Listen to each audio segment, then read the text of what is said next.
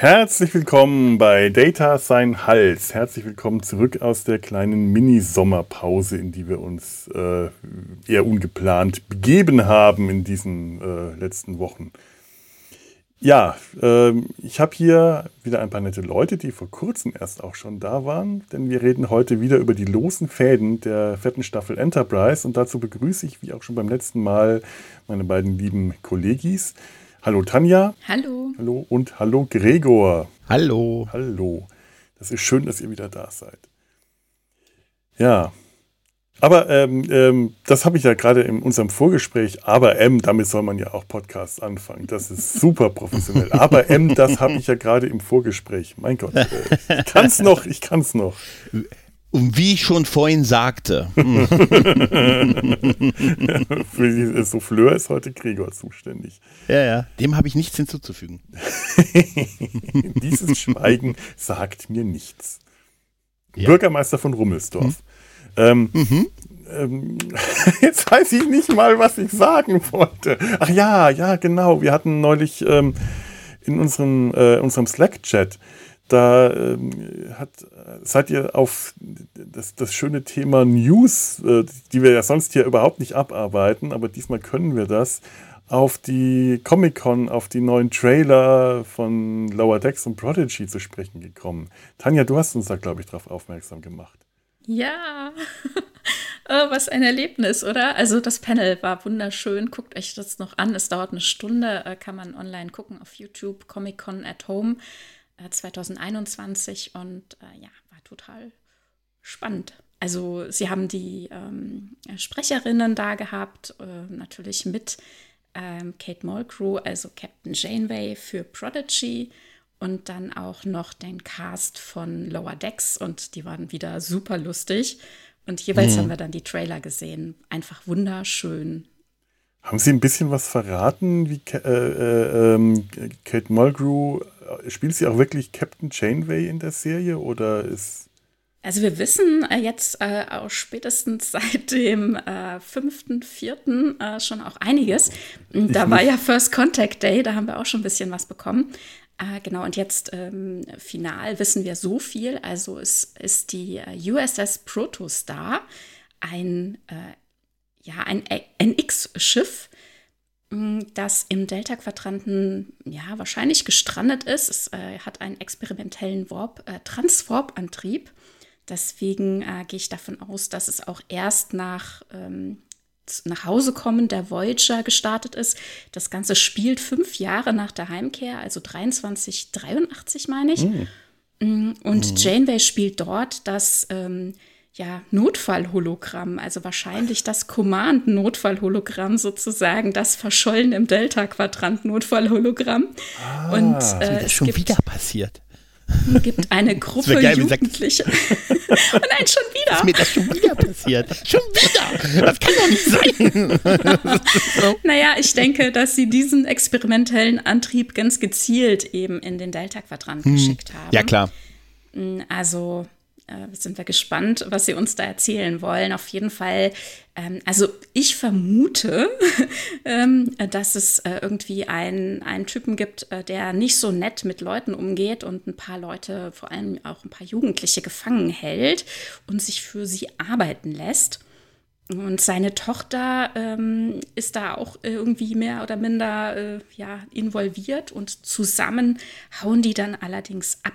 Also das ist, also wir wissen zumindest, dass es Jugendliche gibt, die zusammen abhauen. Und aus dem neuesten Trailer ähm, habe ich, wie gesagt, also dürfen wir so spoilern eigentlich jetzt erzählen? Ja, es ist, ein, es ist, es ist Ach, ein ja. Trailer, den, den kann ja, man ja. jetzt auch schon gesehen haben. Ich also denke, ich genau. glaube, ähm, also der, ähm, der eine äh, Junge, ähm, dort. Äh, das ist der Einzige, der sozusagen noch dran glaubt, dass man da irgendwie auch rauskommen kann.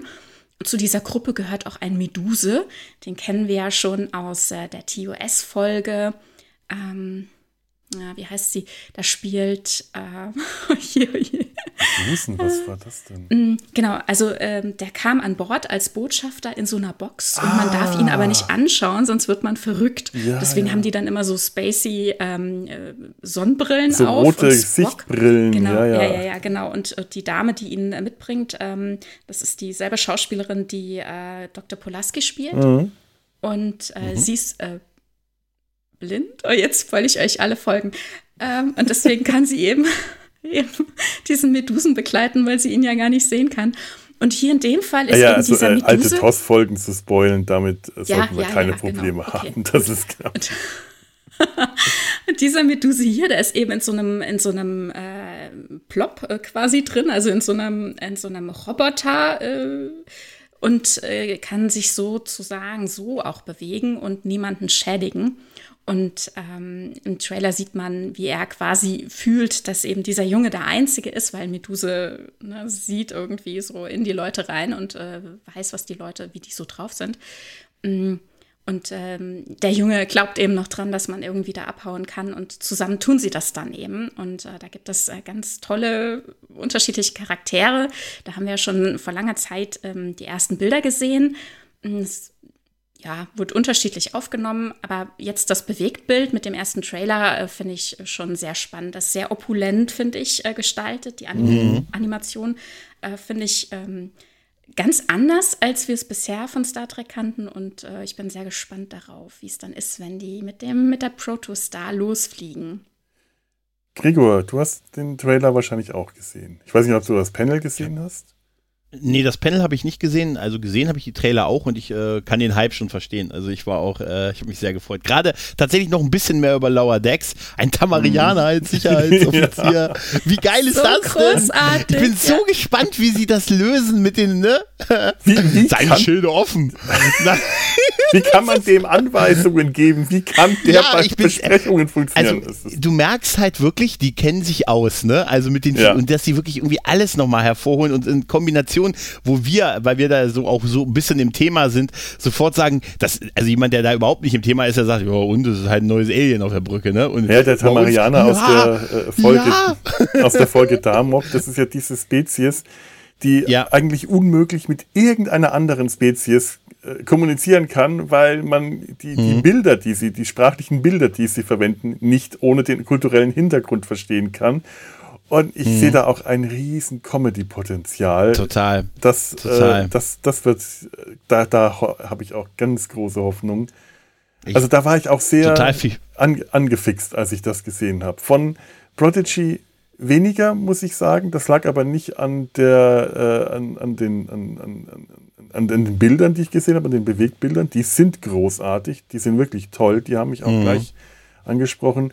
Es ist eher so, dieser Trailer, der setzt sich akustisch auf der Dialog- und Musikebene aus lauter Klischee-Versatzstücken aus dem Handbuch. Dramatische Sätze schreiben für Anfänger. Jeder Satz ist hundertmal geprüft worden, dass er auch dramatischen Effekt. Also, das ist wirklich aus, äh, ist aus den Kalendersprüche. Und ich hoffe wirklich, dass äh, die Dialoge äh, in der Serie ein bisschen mehr Originalität bekommen als in dem Trailer. Aber äh, vielleicht ist der Trailer ja auch nicht aus Szenen zusammengesetzt worden, die schon sind, sondern für, für den Trailer äh, extra gestaltet. Das Absolut. Das glaube da bin ich, Ja, das oder- denke ich schon. Es, halt, es soll halt, halt Werbung eben- sein halt, ne? Ja, eben, oder halt eben Ja. diese Sätze genau rausgepickt, ne? Also anhand von so einem Trailer würde ich über eine Serie nicht urteilen. Das Nee, hatten wir bei nee. Lower Decks auch, ne? Der erste Trailer Oder hat bei ganz viele Masters Leute aktuell. äh, krank gemacht und ähm, okay.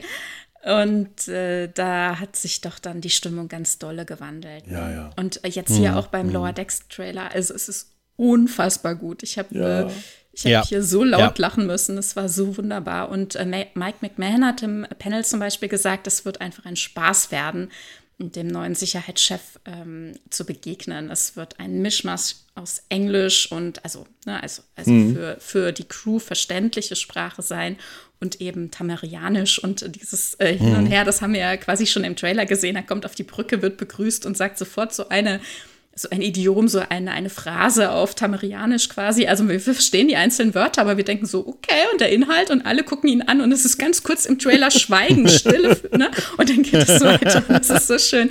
Und das ist, das ist- Völkerverständigung. Ich freue mich da sehr drauf. Und viele haben ja den Absolut. alten Sicherheitschef, also ich auch, Ja. Shax Mm. sehr, Shax. sehr geliebt und dann ist er so tragisch äh, gestorben. Und im, Oh. äh, im Panel war das eben auch sehr schön, dass Mike McMahon im Hintergrund hatte er Shax als ähm, lebensgroße Pappstatue stehen, also auch nochmal, um ein bisschen Respekt zu zollen.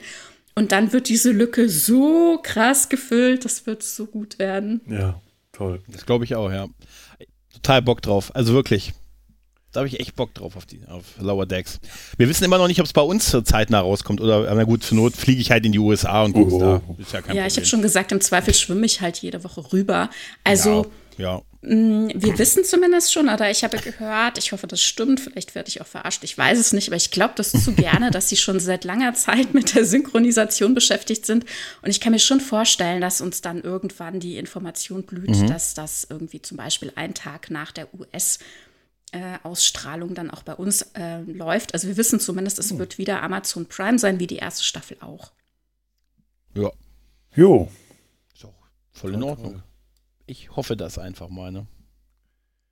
Ja, das hoffen wir alle und das war aus, aus Battlestar Galactica. So, Ja, so hope das we hoffen all. wir alle. Ganz genau, ja. Ja, 3D-Animation. Ich habe es euch im Vorfeld mein Leid geklagt. Ich bin ja gerade auf, äh, ich, ich, ich sattle von 2D auf 3D um. Ich werde animatorisch um ein D erweitert. Ähm, und ich befinde mich auch wieder ähm, zurück aus dem Homeoffice im, wie, wie heißt das andere? Wie nennt man das vor Ort? Normal im Office, äh, einfach Office, glaube ich, Office, oder? Office. Ja, da gibt es noch Büro. irgendein, irgendein ein, Firma. Präsenz. Präsenz, Präsenz-Office. Und ähm, auch heute muss noch mal ein bisschen Sinnlichkeit äh, äh, an den Mann kommen und an die Frau, Entschuldigung. Ähm, aber ich, ich habe so den Verdacht, die, äh, das mit der Sinnlichkeit in diesem Podcast, das, äh, das, das nutzt sich ab. Denn früher war auch mein Beruf sinnlicher. Ich könnte jetzt hier mit Papier rascheln, wenn ich welches hätte. Oder mit dem äh, mit elektrischen Bleistiftspitzer. Ja, aber das, das ist ein komplett falsches ja, Papier. Das falsche Papier, Das ja. ich falsche das- Papier, das nicht das alte Animationspapier ist, das man flippt. Ja. Und mittlerweile ist ja mein äh, schon lange der Beruf nicht papierfrei und unhaptisch, aber ich hatte wenigstens bis vor kurzem noch so die Erinnerung daran, Mhm.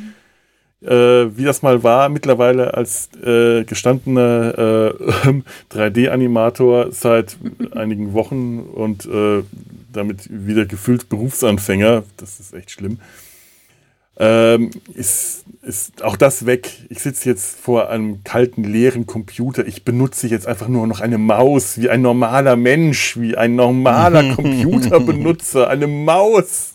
Schrecklich. Einer von uns. Einer Einer von uns. Und ich habe das Gefühl, damit ist auch die Sinnlichkeit jetzt am Aussterben. Ich werde jetzt dem eingedenk äh, etwas, ähm, noch, noch, noch ein Geräusch bringen, ein, ein, ein, ein Geräusch, das diese, diese Hoffnungslosigkeit untermalt, das aber auch den Rückkehr in, die, in das Präsenzoffice mit, äh, denn dieses Geräusch ist hier in meinem Homeoffice undenkbar. Es ist, ist nicht möglich, aber das Geräusch, das jetzt kommt, wird gleich in äh, voller Härte und Hoffnungslosigkeit, Verzweiflung dastehen. Dies, es wird etwas äh, symbolisieren, nämlich eine Hoffnung auf eine Besserung, auf eine mögliche Besserung, möglicherweise eine bittere Besserung, eine bittere Hoffnung. Sie möge nach Galle schmecken, aber sie besteht noch minimal und dann wird sie schnöde und brutal, enttäuscht, zerstört. Das Wissen, die Kanne ist leer.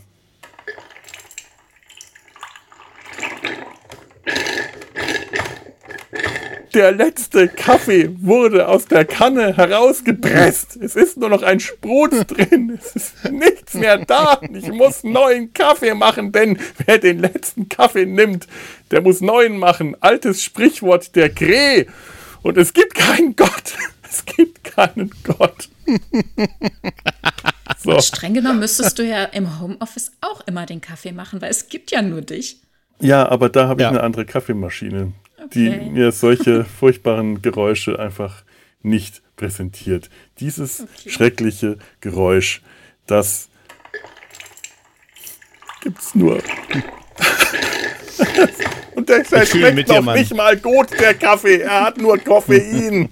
Und auch das wird mir vorenthalten. Es ist tragisch. So, der Tod der Sinnlichkeit. Und damit kommen wir zum eigentlichen Thema. Ähm, lose Fäden, Staffel 4 Enterprise. Heute beschäftigen wir uns mit einem losen Faden, der, wie ich immer das Gefühl habe, in, der, in dem Dreiteiler, den wir jetzt heute besprechen, eigentlich erst ähm, ja, geknüpft wurde, aber noch nicht verknüpft. Also erstmal gelöst und um, um später äh, dann verknüpft zu werden. Vielleicht ist das falsch, aber äh, da können wir gleich noch dazu kommen. Vielleicht ist dieser ich Eindruck falsch. Wir lassen ihn heute mhm. noch ein bisschen baumeln am Ende, aber wir mhm. kommen schon mal. Ja. Es geht um die Augments, den Augment-Dreiteiler Borderland Cold Station 12, 12 und The Augments, die Augments. Die vierte bis sechste Folge der vierten Staffel. Und äh, ja, äh, wer, wer, von euch wollte da eine Inhaltsangabe kurz machen, dass wir gleich wissen, worüber wir reden? Ja, ich kann es mal ein bisschen versuchen und ihr greift einfach korrigierend ein, ja. würde ich sagen. Ähm, es geht um ähm, Brent Spiner ist back. Nein, es, es, ist noch ein bisschen mehr. Brent Spiner hat eine Exit-Lösung gefunden, wenn er zu alt wird, um Data zu spielen. Er spielt alle möglichen Songs. da spielt er nun den Arik-Song, der äh, eben ein medizinischer Direktor der besagten Cold Station 12 gewesen ist. Da und da in dieser Forschungsstation, da haben Embryonen, äh, übrig gebliebene Embryonen der eugenischen Kriege, Khan Union Singh und so weiter, die wurden da gelagert. Die hat er quasi mitgehen lassen, ist abgehauen, hat die aufgezogen wurde aber, bevor sie, naja, als sie noch Kinder waren, wurde er aber geschnappt, ist in ein Föderationsgefängnis gekommen. Die Augments, ne, die aus diesen Embryonen entstanden sind, sind irgendwann erwachsen geworden und haben, ähm, was macht man, wenn man erwachsen ist? Man kapert klingonische Birds of Prey ähm, und werden somit als eine Bedrohung wahrgenommen. Und also schickt man äh, den Mann, Captain Archer, mit seinem Schiff, um die einzufangen. Dazu brauchen sie seine Hilfe, um sie erstmal zu finden. Dann gibt es immer wieder so ein bisschen ein Hin und Her. Er wird mal befreit, dann haben sie ihn wieder. Zwischendurch lernen wir noch so ein bisschen, was Sklavenhandel bedeutet und wie teuer, wie viel Geld man für einen eingefangenen Sternflottenoffizier bezahlen muss. Und es endet quasi mit einer quasi Kanunien Singh-esken Star Trek 2 Referenz. Ja. ja, es ist im Prinzip ja, äh, ne, seine Kinder, er sieht sie als seine Kinder und deren Ende des Einfangen, was Augments auch bedeutet, halt, dass sie sich halt als biologisch überlegen fühlen, was sie ja auch offensichtlich sind, äh, und wie man halt quasi die Jagd nach denen gestaltet. Jagd in Anführungszeichen, obwohl es ist im Prinzip ja auch eine Jagd. Man will sie aufhalten, sagen wir es mal so. Und darum dreht sich im Prinzip auch dieser Dreiteiler. Ja, cool. Zusammengefasst. Also ein ja. guter Bogen, ja. Ja. Ja. Hm. Ich kann, kann vielleicht vorab was sagen. Mhm. Ich fand diese, das ging jetzt dieser so Anfang. Ich kann, Entschuldige so. bitte. Ich hätte irgendwas Moderierendes, aber mach du das bitte selber. Nee, nee, ich muss, ich muss sagen, ähm, wir sehen doch ähm, J.G. Hetzler, oder? Als, der ist ja. doch der klingonische Captain ja, am Anfang, ja, ne? also Martok. Genau. General Martok sehen wir nochmal. Das ist das, er ist der Captain des klingonischen Birds of Prey, der am Anfang gekapert wird. Wir sehen ihn also getötet, in seiner einzigen Folge mit Brent Spiner zusammen in einem, auch wenn sie keine gemeinsame Szene haben, aber ich finde es schön, dass sie ihn nochmal als Toll. Klingon nochmal zurückgeholt haben. Mhm. Und ich muss sagen, die, die Augments werden uns ja bei diesem Eroberung des, des Birds of Prey, weißt du, dieser Bird of Prey, wie er dann so wie der Raubvogel ne, ankommt und die Klingonen, wir wissen alle, was die können und wie die dann quasi platt gemacht werden, um zu demonstrieren, wie krass stark diese Augments sind, hm. finde ich einen sehr starken Einstieg in diesen Dreiteiler oder in, diesen, in diese mhm. ganze Storyline. Das also die großen Gegner des Star Trek-Universums, die werden einfach mal so und deren Schiff wird gekapert. Und dann ja, holt man sich zwei, noch neben von Worf. Zwei Leuten. Von zwei, stimmt, von zwei mhm. Leuten. Und man holt sich quasi noch ja, den anderen großen Klingonen neben Worf. Für mich zumindest.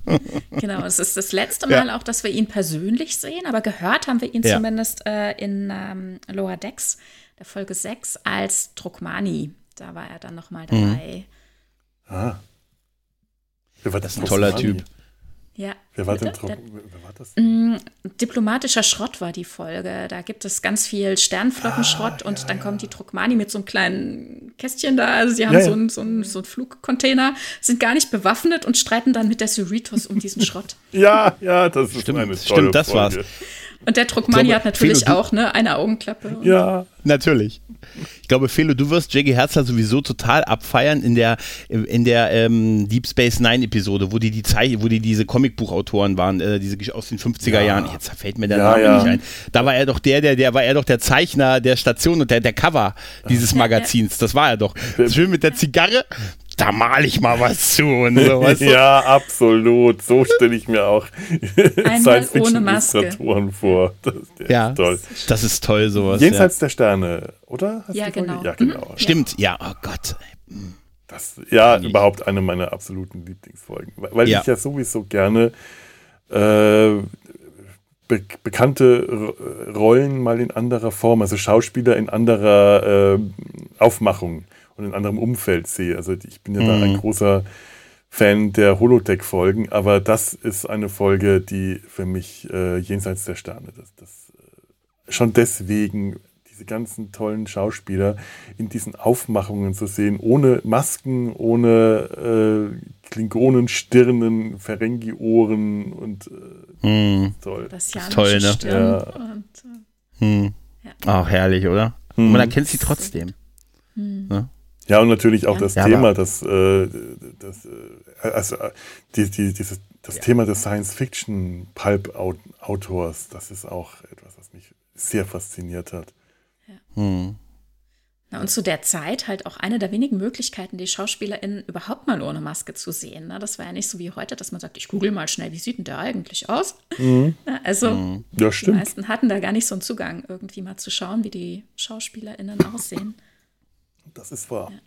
Sehr spannend in vielerlei Hinsicht. Ja, definitiv, ja. Wisst ihr, was ich bei dem, ähm, diesem Dreiteiler, das ist ja einmal, einmal dafür, haben, äh, gut, sie haben diesen Dreiteiler ja gemacht, um Brent Spiner auch nochmal zurückzuholen. Mhm. Ne? Das wird mit Sicherheit ein Grund gewesen sein, ne? dass man sagt, hier, ne, das ist so ein, so ein Eye-Catcher, das bringt vielleicht auch noch ein bisschen Publikum zurück. Aber ich habe tatsächlich bis vor kurzem, habe ich immer, ich hatte in meinem Kopf ihn immer als jungen Dr. Nunien Zung irgendwie noch verortet, aber das war er ja nicht. Er ist ja wirklich ein Vorfahre. Ist klar, es sind ja auch rund 200 Jahre dazwischen, aber irgendwie habe ich ihn immer noch als, okay, das ist halt Nunien, Nunien weil wir Nunien Zung ja auch immer als alten Mann gesehen ja. haben, außer in der Traumsequenz. Aber es ist ja nicht, er ist ja ein Vor, Vor, Vor, Vorfahre im Prinzip. Ja, das war ja für mich auch in äh, Next Generation erstmal wirklich ein ganz großes Problem. Das erste Mal, als man Nunien Sung gesehen hat, hat man den mit so einer furchtbaren Altmaske gesehen da hat man Brent ja. Spiner diese Maske draufgeklebt, die, finde ich, ganz schrecklich aussieht und seine mhm. Gesichtszüge total verdeckt. Da, könnt, da hätte jeder drunter stecken können. Und äh, ja. die, die, die, die Ähnlichkeit, die ja Data mit seinem Schöpfer hat, weil das das gleiche Gesicht ist, der Effekt ist total verloren gegangen. Und daher habe ich War mich weg, dann ja. jedes Mal gefreut, wenn man später Brent Spiner als Nunien Sung oder eben als Arik Sung tatsächlich einfach mal in Natura gesehen hat. Oder eben als sein Sohn, ähm, wie, wie, wie, wie, wie hieß er in Picard? Äh, Picard ja. hm. ähm, Artan, Artax? Äh, Sung, ihr, ihr wisst. Ähm, AI. Ich habe ihn, hab ihn immer Jürgen Zung genannt, aber Altan Jürgen war sich nicht richtig an. Elton Inigo? Ja, irgendwie Altan. so, ja. Altan, ja. Irgendwie so, ja. Stimmt, Jürgen Zung. Jürgen. irgendwie, ein super Name. Bei den ganzen Vornamen, die der hat. Ich meine jetzt mal also, ganz, Sung und Sing, äh, das hat ja, ja. Äh, das, das, hat ja auch ähm, Gründe, warum, warum Khan Nunien Sung und Dr. Nein, Khan Nunien Singh und Dr. Nunien Sung, warum die so heißen. Da gibt es ja diesen großen Mythos, dass sich äh, Roddenberry versucht hat, über diese Figuren äh, Kontakt mit seinem alten Kriegsfreund äh, wieder aufzunehmen, einem, wenn die äh, Geschichten stimmen, einem Bomberflieger, den er im Zweiten Weltkrieg kennengelernt hat, mit dem Namen Kim Nunien Singh oder vielleicht Kim Nunien Wang. Ich, ich habe da mal einen Artikel gelesen, jemand, der sich da wirklich recherchiert hat, weil es zu diesem Kim Nunien Singh oder Kim Nunien Wang unglaublich wenig zu finden gibt, was konkret ist. Das, der ist internetmäßig äh, ein, ein Gespenst. Der könnte entweder Inder gewesen sein, indisch aus der Punjab-Region, dem, dem Zentrum mhm. der Sikh-Religion, damit äh, ein gutes Vorbild für Khan, der ja dann auch Sikh sein soll, ein Sikh sein sollte. Oder er wäre chinesisch gewesen, was den Namen Wang wiederum mehr erklären würde. Ja. Nun ist ja. es so, dass ja auch Dr. Nunien Sung angeblich ähm, mhm. Asiate sein soll. Mhm. Das ja. es fällt nicht so ja, auf, das, wenn man Brent Spiner sieht, aber der sollte zumindest indisch äh, sein. Das ist, ich glaube, nicht unbedingt Kanon, weil das äh, nie so richtig deutlich gesagt wurde. Ja. Aber, äh, Aber was für, ein, was für ein Riesenaufwand, um einen alten Freund wiederzufinden, oder? naja, Ja, gut. Also was heißt Aufwand? Ich meine, so viel Aufwand ist es nicht, einen Charakter mal nach ihm zu benennen. Ne? Der, der Aber Weg ist vielleicht mag etwas der Typ ihn nicht und der wird seit 50 Jahren drauf angesprochen. Ja, Weißt du, seit, hör auf, hör 50, seit 50 Jahren. Du bist dieser Wahnsinnige bei diesem Star Trek da im Fernsehen. Ne? Nein. Und ich habe gesagt, der weiß schon, warum ich dem nicht mehr schreibe, dem Roddenberry. Ne? Also, ich meine, es wird ja auch vielleicht einen Grund gegeben haben und dann widmet er dir eine, dann widmet er dir eine Figur halt, ne? Ja, aber dann so eine Figur, das ist ja nun nicht gerade schmeichelhaft. Ja, das ist es ja. Genau das ist ja. Genau das ist ja das Problem. Ne? Also, Das ist, mal ehrlich. Ja, tatsächlich. Ich habe 20 Jahre und dann macht, setzt er mich in eine Serie. Nur damit der. Ne? Wir haben, wir haben einmal ein Bier zusammen getrunken und der hat mich nicht in Ruhe gelassen danach. der schuldet mir immer noch 20 Dollar. Ja, vielleicht war es das. Vielleicht wollte nicht. einfach nur alte Geld. Schulden eintreiben. Pokerschulden sind Ehrenschulden. Was für eine Vorstellung. Mhm. Ja, aber es ist irgendwie schön, äh, Brent Spiner, äh, es ist echt schön, Brent Spiner in der Rolle wiederzusehen und ihn auch mal, auch ohne Make-up, Maske mit altersgerechten Haaren und so und Mhm. einfach ihn auch mal eine andere, er hat ja auch als Data oft so diesen, manchmal so diesen fiesen Touch drin gehabt ne? und den kann er zum Als- Teil hier wirklich ausleben, obwohl er nicht der Als- Böse ist. Obwohl, obwohl, Als ne? Data ja eher sehr selten, dass er solche Gesichtszüge oder solche Mimik mal benutzen durfte, aber als Ja. Lore auf jeden Fall. Ne? Ja. Und, und wenn er ähm, besessen ist vom Energiewesen. Genau, und äh, wie, ähm, also ihr habt eben gesagt, ihr findet es schön, wenn äh, SchauspielerInnen auch mal wieder anders dargestellt werden oder wir sie in einer, anderer Maske, anderer Rolle irgendwie sehen. Mm, Empfindet ihr Prince Spiner hier so anders? Ich habe lange warten müssen, bis ich mal ein bisschen andere Gesichtsausdrücke von ihm gesehen habe, ehrlich gesagt, und habe mich gefragt, ähm, wie ich das finde. Ne? Also natürlich äh, soll hier die Verwandtschaft äh, total herausgestellt werden, die Ähnlichkeit, also woher Data tatsächlich eben sein Aussehen hat äh, oder, oder auch seine Mimik, also wie er ähm, sich so gibt. Aber ich habe lange warten müssen, bis Prince Spiner hier mal anders guckt, ein bisschen anders reagiert als all die Reaktionen, die ich von ihm schon kannte. Das stimmt. Das stimmt, da hast du Mhm. Ja. wirklich recht. Das, äh, ich Das stimmt, ich habe ja. da gar nicht drüber nachgedacht, aber tatsächlich ist das eigentlich das mimische Repertoire, das Brent Spiner Von auch als Lore Data und und Data. Lore hat, ja. Ja. Aber ganz ehrlich, Song in das dieser wird auch, Traumsequenz auch, ja. Wird aber auch Absicht sein, weil das ist ja auch zum, vielleicht ist es vielleicht ist er einfach auch so und konnte so ein bisschen, aber die das ist ja schon sehr deutlich so geschrieben, dass die dass die TNG Fans sagen, uh, wir erleben jetzt hier irgendwie am Ende die Vorgeschichte von Data, so ganz ganz einen ganz frühen Status halt, ne? Ja, ja, Klar, ja. es ist ein Vor Vor Vorfahre, dass der sich eigentlich eigentlich ist es eher ungewöhnlich, dass der so aussieht und sich Ja. so verhält. Also, jetzt mal ehrlich, der Ur Ur Urfelo wird wahrscheinlich ein bisschen anders ausgesehen Oh, haben. Wir, wir haben gerade, als ich bei meinen Eltern neulich war, haben wir alte Fotoalben rausgesucht Mhm. und mein äh, Ur, Urgroßvater, ähm, Sieht genauso aus wie du. der sieht tatsächlich aus. wie- Nur schwarz-weiß. Genau, nur äh, schwarz-weiß das Bild. Nur schwarz-weiß. Erstaunlich. es gab keine Farben aus. Aber der hat, die, der hat eine unwahrscheinliche Ähnlichkeit mit mir. Und je älter ich werde, desto stärker wird diese Ähnlichkeit. Es ist, äh, Okay. Ich weiß noch, dass, mir, dass das Bild ist mir schon mal gezeigt worden. Da war ich, weiß nicht, ich 16 dachte mir, hä, der? Aber jetzt sehe ich das So auch. siehst du mal Es aus. Ist, äh, ja. hm, meine Güte. Der West, es wäre super, wenn es der Western-Felo wäre, weißt du, mit so einem ne, Stetson und auf dem Pferd. Und dabei hat er in NRW gewohnt. Aber er, er sah aus wie so ein Wildwest. Also nochmal auf Brent Spiner zu kommen, weil Mhm. er ja auch schon genauso aussieht, habe ich mich gefragt, ob es nicht noch ein bisschen mutiger oder, oder besser gewesen wäre, wenn sie sich getraut hätten, ihn tatsächlich noch mal ein bisschen sich anders darstellen zu lassen. Wobei äh, dann natürlich die Frage ist, also ich muss dazu sagen, ich habe auch ein bisschen ähm, das, äh, die Specials auf meinen DVDs geguckt und äh, da wurde er so sehr gelobt für sein gutes Schauspiel und alles und das glaube ich auch. Mm, Aber andererseits denke ich dann wieder, hat er kein anderes mimisches Repertoire uns zu zeigen? Also interpretiert er diese Rolle einfach immer nur genau so und warum äh, kann das nicht ein bisschen anders sein? Aber dann gibt es Momente, wo ihm dann eben zum Beispiel alles aus dem Gesicht fällt. Wir gucken ja bestimmt, bestimmt noch ein bisschen mehr auf die Handlung im, im Detail. Ähm, und da, da war ich wirklich, äh, das hat mich sehr gefreut, das dann zu sehen, ne? wie er dann wirklich mal ein bisschen anders spielt. Weniger überlegen und überheblich und wissend, was passiert, ne? als dann die Dinge über ihm zusammenbrechen. Und da wurde dann tatsächlich genau anders dargestellt. Und das fand ich dann richtig, richtig gut. Was dann nochmal unterstrichen hat für mich, äh, dass es vorher hätte schon mal ein bisschen anders sein können. Ne? Aber, also, Mhm. Aber genau das übrigens, ist es.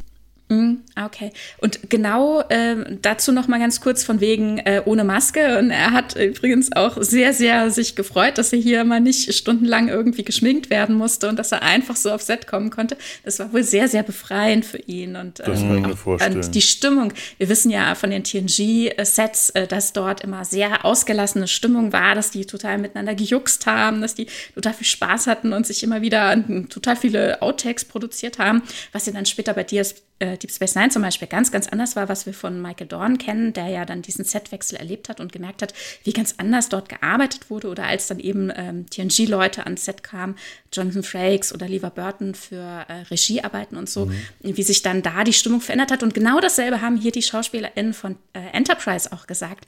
Als Beine äh, auf dem Set war, da war plötzlich äh, ganz ausgelassene Stimmung. Es war sehr suffisant und der Humor, den er immer so mitbringt, äh, wurde da sehr ähm, aufgenommen, hat sich äh, verteilt auf die Leute. Und als dann die dritte Folge ja auch noch äh, Lever Burton Regie geführt hat, muss es da auch nochmal sehr, sehr lustig gewesen sein. Hoch die Das Tassen. fand ich äh, Ne? auch nochmal Ja, schön, Party. irgendwie so zu hören, ja. Ich glaube Ja, auch, dass auch. Brent Spiner einfach sehr viel von sich selber auch in diese Rollen mit Ja. Und auch das, ähm, also dies, diesen Spaß, diese Ausgelassenheit, die er dann halt auch am Set hat. Aber auch, dass äh, diese typischen äh, Sung-Mimiken, diese Manierismen, die die Data hat, die Lore hat, die aber alle Sungs auch haben. Hier der äh, äh, Arik-Sung, Nunien-Sung und schon wieder vergessen. Jürgen. Sung. Ah ja, genau. Jürgen. Ja, nun wieder. Artax. Bleibt jetzt für mich Artax. Du blödes Pferd. Du musst sterben. Das habe ich auch. Jürgen Sung. Guten Tag. Jürgen Sung. Ähm, Jürgen Sung das scheint ja für die Sung-Familie schon sehr, sehr prägend zu sein, dass sie diese Manierismen über Generationen weitergeben.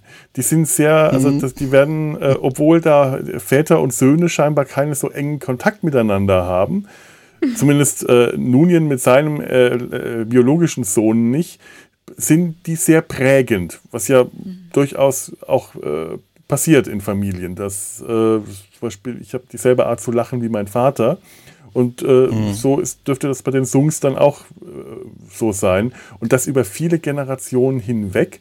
Und dass deswegen halt auch Data und Lore sich so benehmen, weil äh, Dr. Nunien Sung halt sagt, ja, also der soll nicht nur so aussehen wie ich, der soll sich auch so benehmen und so reden und all das. Und wenn der irgendwann mal in der Lage ist, Gefühle zu entwickeln, dann wird er auch diese Gefühle auf die gleiche Art ausdrücken wie ich. Also auch dieses bisschen Verschlagene und alles, was äh, in Data und Lore drin ist. Und deswegen fand ich das auch schon ganz passend, dass das hier bei äh, äh, ähm, Arik? Die Namen machen mich gerade fertig Arik. auch alles eigentlich schon von vornherein so drin ist, dass der jetzt nicht anders dargestellt wird, äh, auch wenn ich vorher, da kann ich so gerade drüber nachgedacht habe, aber das hat schon gepasst. Und wie du sagst, die Momente, wo er dann aus der Rolle rausbricht, äh, die sind dadurch nur noch umso stärker, weil man das einfach dann gar nicht mehr erwartet hat. Man hat sich schon so in der Briner-Welt Genau. gefunden und dachte, da bleiben wir jetzt. Ja. Also ich habe ich hab Ähm, dazu zwei, zwei Gedanken, die, die ähm, der eine ist, ich glaube, also bei mir ist es zumindest so, wir haben Brent Spiner so lange und so oft als Data mit einer gewissen Emotionslosigkeit gesehen, also in Anführungszeichen, dass immer dann, wenn er da rausgebrochen ist, sei es Lore, sei er war irgendwie besetzt, das waren ja nicht viele Momente auf gesamte Serie gesehen, aber die haben sich halt eingebrannt. Und weil wir die in diesen Folgen so komprimiert die ganze Zeit fast bekommen, wirkt es vielleicht auch so ein bisschen wie, hm, das macht er immer so. Weißt du, weil sonst ist er ja als Data im Verhältnismäßig deutlich, deutlich emotionsloser halt. Und ich finde, das hat bei mir, ich glaube, es ist wirklich so ein bisschen Brent Spiner und genau das, was Tanja sagte, die Momente, wo er dann nicht mehr die Kontrolle hat über die Situation und nicht mehr der Wissende ist, was gleich passiert, äh, da muss er, ist er dann wirklich mal gezwungen zu Schauspielern. Ja, ja, ja, weil Ja, wir kennen ihn ja ja. als Schauspieler als auch aus, in anderen Ja. Rollen. Ne? Also wenn man so guckt, wie er in Independence Day seine Mimik einsetzt oder in anderen äh, Rollen, dann ist es ja auch nicht so anders. Ne? Stimmt. Ja, Ja, was aber ich ich sehe immer Data. ja, ja. Stimmt natürlich irgendwie. Er ist halt sehr, ich meine, was sonst, was hat er sonst noch gemacht? Also jetzt die kleine Szene in, okay, Independence Day, äh, im zweiten Teil hat er ein bisschen mehr, aber das war ja auch ein bisschen, ich weiß nicht, sonst so viel fällt mir nicht ein, wo ich ihn sonst gesehen habe. Ja, halt, es ist ne? selten. Ja, ja. Ähm, Ja. Noch ganz kurz, weil du, Felix, eben sagtest, ähm, dass Sung äh, das dann halt absichtlich gemacht hat, von wegen, äh, dann sollen die auch so ähm, agieren wie ich, so eine Mimik haben wie ich, so reagieren wie ich. Äh, vielleicht ist es auch äh, gar nicht so absichtlich, sondern einfach ähm, eine logische Schlussfolgerung, ne? wenn man sich als Vorlage nimmt, dass man dann alles so übernimmt.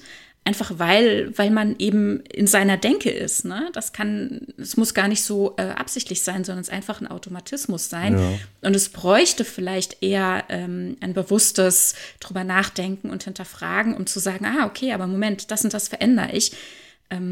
Ja, ja, absolut. Ähm, das kenne ich ja aus meinem Job. Jeder Animator animiert sich selbst. Jeder Zeichner zeichnet sich selbst. Das ist auch so ein Klischee, dass du äh, als Animator die Animationen der anderen Kollegen, Kolleginnen erkennen äh, kannst und sie darin wiederfindest und man sich selber immer wieder reinsetzt, die eigenen Manierismen. Ganz viele sitzen dann zum Beispiel auch da und haben, äh, also zumindest war das früher am, am, ähm, am Leuchttisch, und haben da irgendwo einen kleinen Spiegel.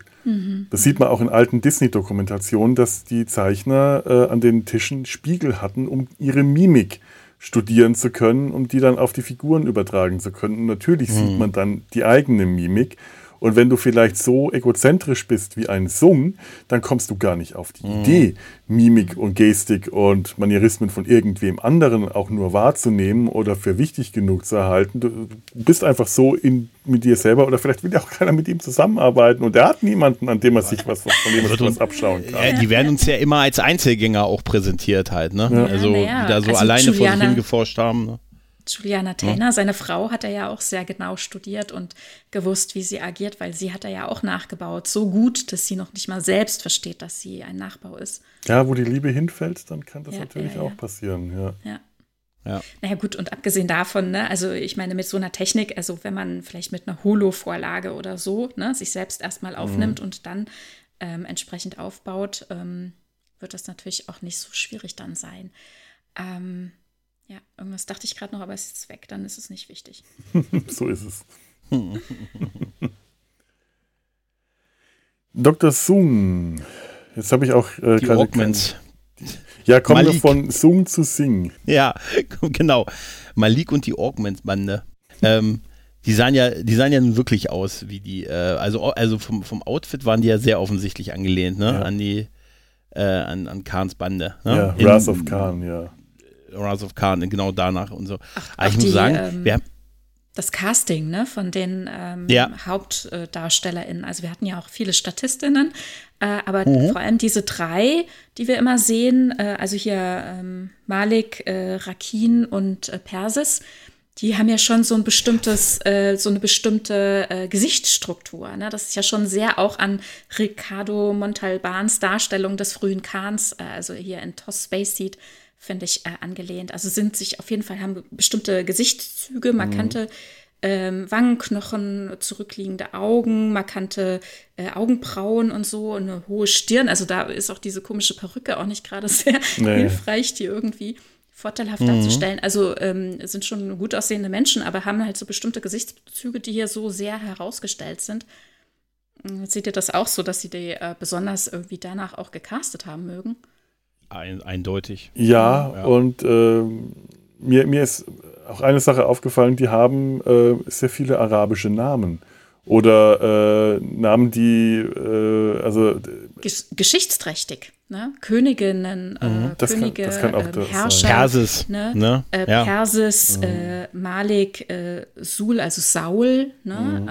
Ähm, das sind, äh, oder ich weiß gar nicht, hatte ich das noch nachgeguckt mit äh, Rakin. Mhm. Also es sind alles ähm, entsprechende Namen, äh, die quasi vielleicht so passen aus diesem Sungschen Gedanken, hier quasi Ja. einen Übermenschen ähm, großzuziehen. das ist durchaus möglich. Aber ich meine, man muss jetzt davon ausgehen, dass die Namen, äh, genau, dass die Dr. Sung ihnen gegeben hat. Das, Genau, genau. Äh, Ja, klar. Ja, ja. Daher ist es jetzt vielleicht auch nicht ganz so schlimm, dass äh, Rakin äh, nicht genauso wenig arabisch aussieht wie Malik oder äh, die aber arabische Namen. Nein, nein, die tragen. Namen hat natürlich hat er den, er hat die ja als Embryos ent, Ja. äh, äh, Entführt, entführt und äh, genau. also entführt, ja, Ja. und dann Und die haben ja- halt die haben ja- aufgezogen. unterschiedliche Eltern. Ne? Also das war ja, das ja. Projekt war ja offenbar so gedacht, dass tatsächlich eben äh, Menschen auf der Erde versucht haben, mhm. Nachwuchs äh, für sich äh, so optimal zu gestalten, wie irgendwie geht. Und dann kam eben raus, dass das nicht so die beste Idee war, dass das alles äh, eben gekippt ist. Ne? Es war, hat ja niemand irgendwie die Idee, wir bauen uns jetzt hier eine kriegerische ähm, Gruppe oder so. Ne? Ich denke, das ist einfach, äh, also es gab einfach Menschen, äh, die Nachwuchs haben wollten und den eben genetisch aufgewertet äh, für sich äh, haben, in Anführungszeichen, im Reagenzglas ähm, herrichten lassen und das Ganze ging halt äh, ganz krass den Bach runter. Ja, ich weiß nicht, wie das, wie, mhm. wie ist das in Star Trek eigentlich so dargestellt mit den eugenischen Kriegen? Ähm, Gibt es da so eine, gibt es da eine einheitliche, äh, äh, einheitlichen Kanon? Denke, schon, man ja. kann das schon so sagen. Ja, es ist alles sehr, sehr offen gelassen. Also irgendwie, ähm, also man hat quasi versucht, Menschen, ähm, die Menschheit zu verbessern, ja, und mhm. oder eben den Nachwuchs entsprechend optimal äh, zu gestalten. Und äh, diese Personen, die dann da aufgewachsen sind, also diese Kinder, die haben dann halt schnell gemerkt, dass sie eben äh, herausstechen in ihren Fähigkeiten und ihrer Kraft zum Beispiel und in ihrem Ego und dann eben die restliche Menschheit äh, ja versklavt mhm. haben tatsächlich. Also ne? quasi Weil so ein bisschen. Irgendwie passt. Hm? Ja irgendwie passt es ja auch. Dieses, bei Star Trek haben wir ja häufig dieses sich selbst verbessern, ne? Dieses, ne, dieses, ne, irgendwie äh, besser zu werden als der, der man gewesen ist, dieses sich weiterentwickeln. Und das ist irgendwie die böse logische Konsequenz auch auf der, äh, aus der anderen, auf der anderen Seite aus dieser ganzen Geschichte halt. Ne? Also irgendwie passt das sogar. Interessant eigentlich nur, dass sie das in den 60er Jahren schon thematisiert haben, ne? Also die eugenischen Kriege nach dem Lore sind ja in den 1990er Jahren mhm. in, äh, so passiert. Wir haben es also schon hinter uns. Judgment Day, sehr Eugenische Kriege, die äh, war zeitlich alles ein bisschen schwierig, die 90er. So hatte ich die gar nicht. Auf jeden Fall, schon, man sich ja. dann sieht, drei, 30 mehr Judgment Day und auch noch die Eugenischen Kriege. Verrücktes und die Love Parade. Aber wenn man sich das mal ansieht, ähm, diese Entwick dieses, dass das Ego genauso groß wird wie die anderen Fähigkeiten. Also das, was wir auch was ja auch bei DS9 gesagt wird, für jeden Julian Begier gibt es einen Kanunian Singh mhm. halt und so, ne? Und das ist eigentlich schon krass, dass die das in den 60er Jahren schon so den Grundstein dafür gelegt haben. Ja, ich hatte das auch ähm, ein bisschen anders äh, in Erinnerung, aber äh, deswegen frage ich, ob es dann was Einheitliches gibt. Weil ähm, so, Tanja, wie du das gerade gemeint hast, das erinnert mich ja sehr an die, an die Eltern von Julian Bashir, die ihren mhm. Sohn mhm. ähm, aufbessern wollten. Und ja. ich hatte das aber so in Erinnerung, dass die Augments, aus denen auch Khan Noonien Singh hervorging, tatsächlich ein ähm, groß angelegtes wissenschaftliches Experiment waren, ein Projekt, bei dem Wissenschaftler tatsächlich eine Augment-Rasse, sage ich es jetzt ruhig mal, züchten wollten, die ähm, zu irgendwelchen Zwecken, ob es jetzt Herrscher oder Soldaten oder was, die auch so mhm. eingesetzt wurden und irgendwo, aber ich glaube, das ist jetzt wirklich B-Kanon, habe ich auch mal gelesen, dass zum Beispiel Khan ein Straßenkind war, das sie irgendwo in Neu-Delhi aufgelesen und verbessert haben und dass sie tatsächlich die Kinder, die sie dazu bekommen haben, entweder von Eltern abgekauft oder irgendwo Waisenkinder eingesammelt haben. Dass das gar nicht so kleine familiäre, private Projekte waren.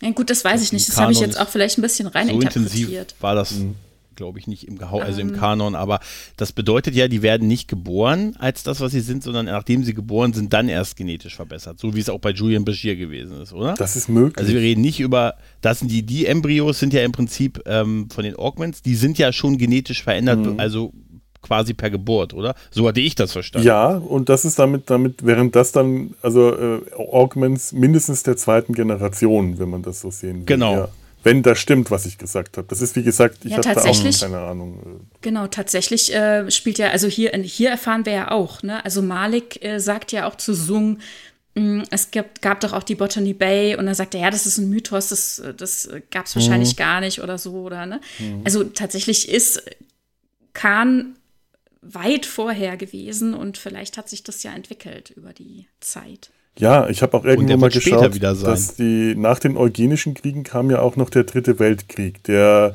was ich auch früher immer dachte, dass das, dass das ein und dasselbe ist, aber der Dritte Weltkrieg in Star Trek ist äh, Anfang oder Mitte des 21. Jahrhunderts. Und da spielt dann zum Beispiel dieser, dieser Colonel Green noch eine große Rolle, den man auch in Star Trek in, in TOS ähm, Zeit des Menschen gibt. Dieser Folge, wo, äh, wo die Guten gegen die Bösen kämpfen, wo Lincoln, mhm. Surak, äh, Kirk, Spock gegen ja, Colonel Green, Genghis Khan und ähm, Kales kämpfen müssen. Und da wird dieser Colonel Green eingeführt und ich glaube, der bekommt dann in Enterprise auch nochmal irgendwo in der vierten Staffel, wird dessen Background dann auch erklärt, dass der auch, dass der wohl sowas wie eine Art Ökoterrorist sein soll, aber gleichzeitig sich eben auch auf die genetische Verbesserung der Menschheit eingeschossen hat. Unter anderem zigtausende von Strahlenopfern hat hinrichten lassen, damit die ihre Strahlenschäden nicht äh, an ihre Nachkommen weitergeben können. Und äh, auch der muss wohl in irgendeiner Form aktiv an der genetischen Aufbesserung gearbeitet haben. Und es kann natürlich sein, dass diese Augments aus der Zeit dann noch kommen oder irgendwo dazwischen. Mhm. Dass, ähm, dass mit, dem, mit der so. Flucht von Khan die ganze Sache noch nicht abgeschlossen war. Genau, das denke ich auf jeden Fall. Und hier wird ja auch gesagt, ähm, also hier wird einmal gesagt, dass das eben weit äh, nach Khan mhm. ist, ne? also nach der Botany Bay-Geschichte und ähm, dass diese Embryonen, die dort gelagert sind, eben Überreste äh, sind ähm, aus den genau. eugenischen Kriegen oder halt, dass diese Embryonen mhm. wahrscheinlich kurz vor den eugenischen Kriegen irgendwie ich will nicht sagen produziert, aber ihr wisst, was ich meine. Also, ja, dass die eben ja, ja, klar, entstehen klar. um diese Zeit rum ist. Und nach den eugenischen Kriegen hat man sich auf der Erde nicht einig werden können, was man mit ihnen macht und hat sie deswegen in Stasis äh, auf Cold Station 12 gehalten. Das ist auch ganz schön lang, wenn man vor allem bedenkt, dass dazwischen drin dann noch ein Weltkrieg und der nukleare Winter und die Zeiten nach dem Krieg, die auch Mindest, sehr primitiv waren. 150 Jahre, ne? Ja. Mindestens so um den, ja, also weit über 100 Jahre auf jeden dann Fall. Ist ne? doch erstaunlich, dass die sich so, gut, so lange frisch gehalten haben. Da darf nie der Strom ausgefallen sein in der Zwischenzeit. Ja, wohl. Wir erleben auch später auf Cold, Case, äh, Cold Station 12, dass die auch innerhalb von 10 Jahren auch ein Licht nicht repariert kriegen. Hm, ja, ne, in einem Büro. Na, also theoretisch, du weißt, Behörden und doppelte Ausführung, ah, ah. Ja klar, ah, da hat der Amtsschimmel gewirrt und deswegen ist der Antrag auf, äh, auf äh, Vernichtung der Embryos einfach mal für ein paar hundert Jahre äh, mhm.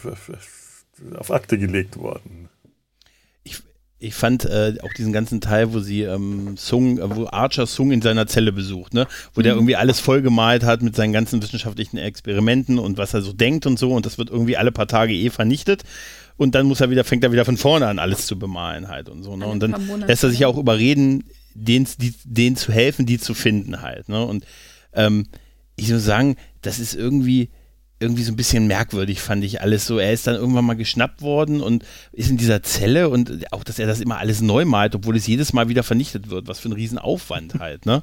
Naja, er Aber er ist irgendwie so ein bisschen. Ne?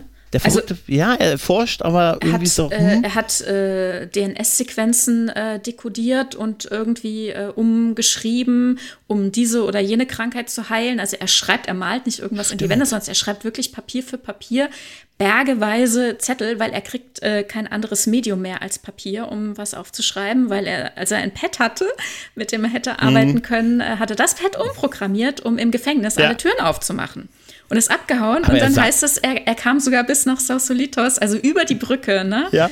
Und so geil. Uns, uns wird ja immer, wenn wir das Gefängnis äh, sehen, äh, die Außenansicht äh, des ähm, Sternflottenhauptquartiers gezeigt. Also ist er da? Soll uns das zeigen, dass er dort auf dem Gelände inhaftiert ist? Mhm, offensichtlich. Habe ich gar nicht ja. drüber nachgedacht, ne? ja. Also, doch, doch, es kann nur so sein. Also, oder die haben kein Geld für das zweite Matte Painting gehabt. Ne?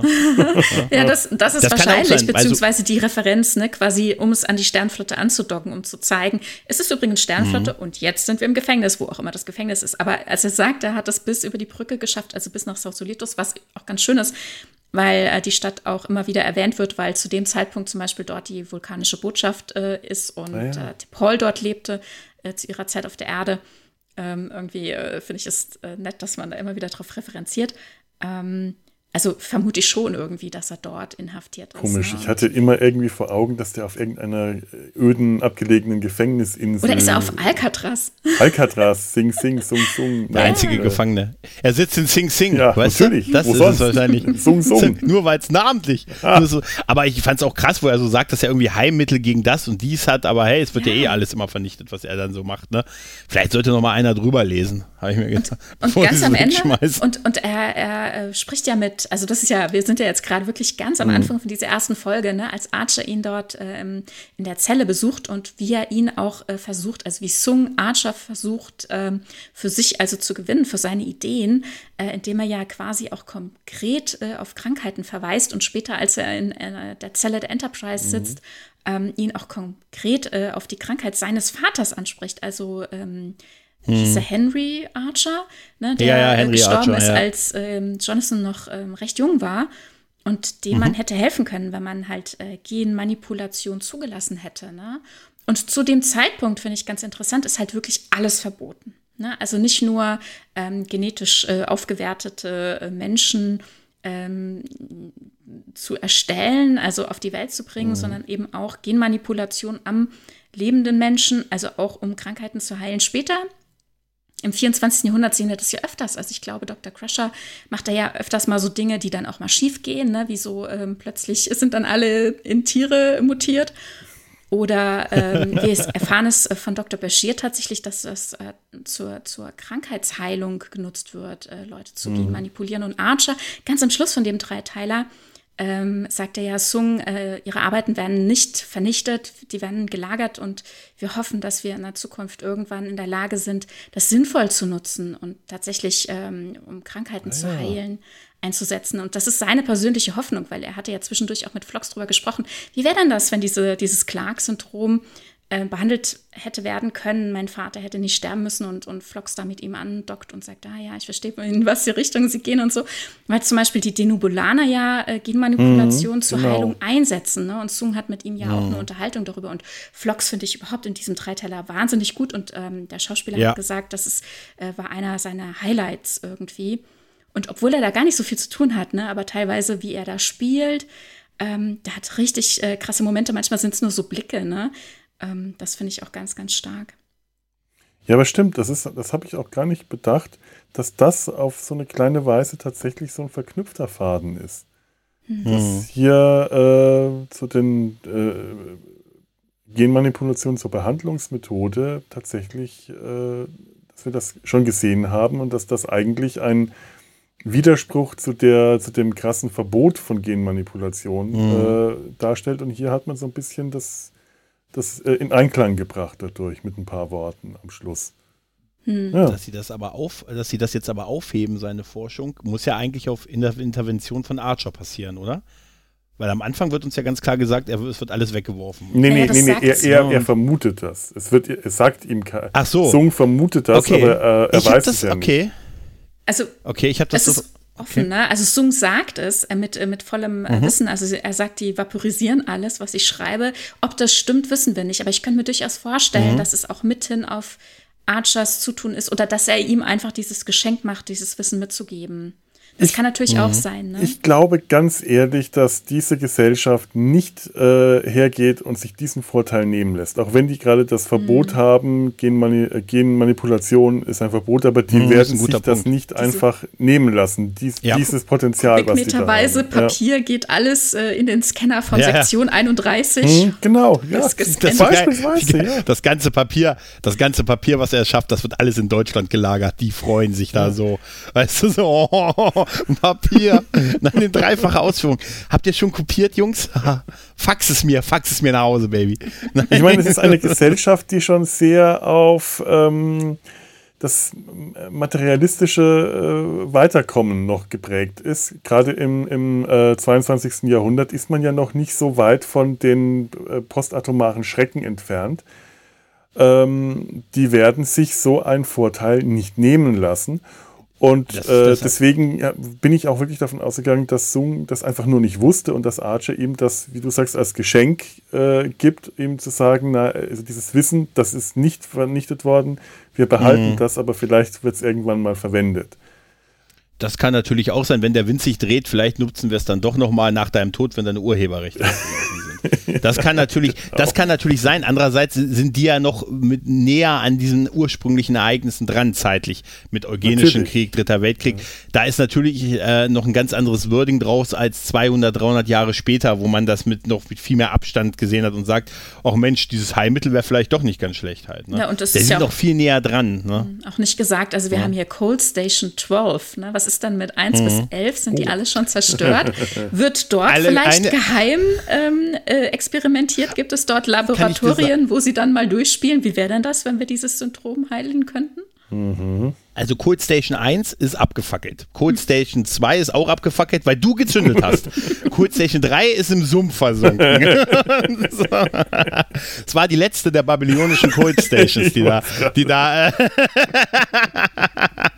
Nein, aber ist natürlich wirklich ein Punkt halt, ne? Aber auch wie schön sie es auslagern, ne? Dass sie das nicht, dieses Lager nicht irgendwie in der Sternflottenhauptquartier machen, sondern Guantanamo Bay, Guantanamo mäßig, wir foltern im Ausland, mhm. das ist okay. Weil sie lagern es ja auch nicht zu Hause, ne? Sie könnten es ja in eine Zelle neben ihnen im Sternflottenhauptquartier einsperren, weißt du? So Area 51 mäßig. Aber nee, nee, das machen wir hier Cold Station. Ja, ja, ja ich meine, nicht auch, sehen, auch ne? Area 51 ne? liegt äh, in der Wüste. Und, äh, aber in Amerika noch. Immerhin, immerhin noch. Aber äh, ein bisschen ab vom Schuss und deswegen ist auch Cold Station ab vom mhm. Schuss. Das macht schon Sinn, dass man mhm. Die, das gefährliche ja, ja. Material irgendwo äh, ein, bisschen weit, ein bisschen weit weg einlagert, wo und, man nicht so schnell hinkommt. Naja, das Gefährliche im Sinne von, äh, das ist gefährlich, wenn es äh, also wenn's aktiv wird. Ja. Also wenn es so, wenn sie wollen es ja, dass es so bleibt, wie es ist, da wäre es genau. ja eher sinnvoll, es bei dir zu behalten, als äh, weit wegzustellen, wo es kein, gut, wie wahrscheinlich ist es das Sternflottenhauptquartier, das hat ja noch, bis das Dominion kommt, ist ja noch ein bisschen. Ja, ne, und dort haben sie auch ganz viele Krankheitserreger ne, und äh, Heilmittel. Stimmt. Also sie erforschen Ach, eigentlich ähm, äh, ja, wahrscheinlich diese Erreger und äh, suchen nach Heilmitteln. Ähm, und äh, ganz spannend, ja, diese Station ist in einen Asteroiden gebaut. Ne? Mhm. Fand ich auch sehr mhm. eindrücklich. Mhm. Aber äh, also wir haben ja schon mal, bei, als wir das letzte Mal über den Anfang der vierten Staffel gesprochen haben, da haben wir schon mal gesagt, man merkt, dass da, dass da weniger Geld da war als in den vorangegangenen drei Staffeln. Mhm. Ich fand nämlich, dass das Cold Station Set, das sah irgendwie sehr billig und klein aus. Also das ich, Set selbst also, auch, ja? Ja, ich fand das Set wirklich auch, diese Kammer, in die die dann eingespielt, das sah irgendwie alles sehr so hingezimmert aus. Also das dachte ich, äh, äh, im Vergleich zu dem, was ich mir vorher in der dritten und zweiten und ersten Staffel so für Sets ansehen ja, konnte halt. Okay. Ich fand das Cold Station Ding, dafür, dass da eine ganze Folge fast gespielt hat, irgendwie so ein bisschen klein und billig irgendwie. Ja, man merkt Fand leider find, wirklich an gemerkt. ganz vielen, also immer wieder, dass halt die vierte Staffel die, die letzte ist, die schon am Auslaufen war, da wird nicht mehr viel Geld reingebuttert. Man hat es auch wieder an den 3D-Animationen gemerkt, die sahen auch alle nicht so richtig schön aus.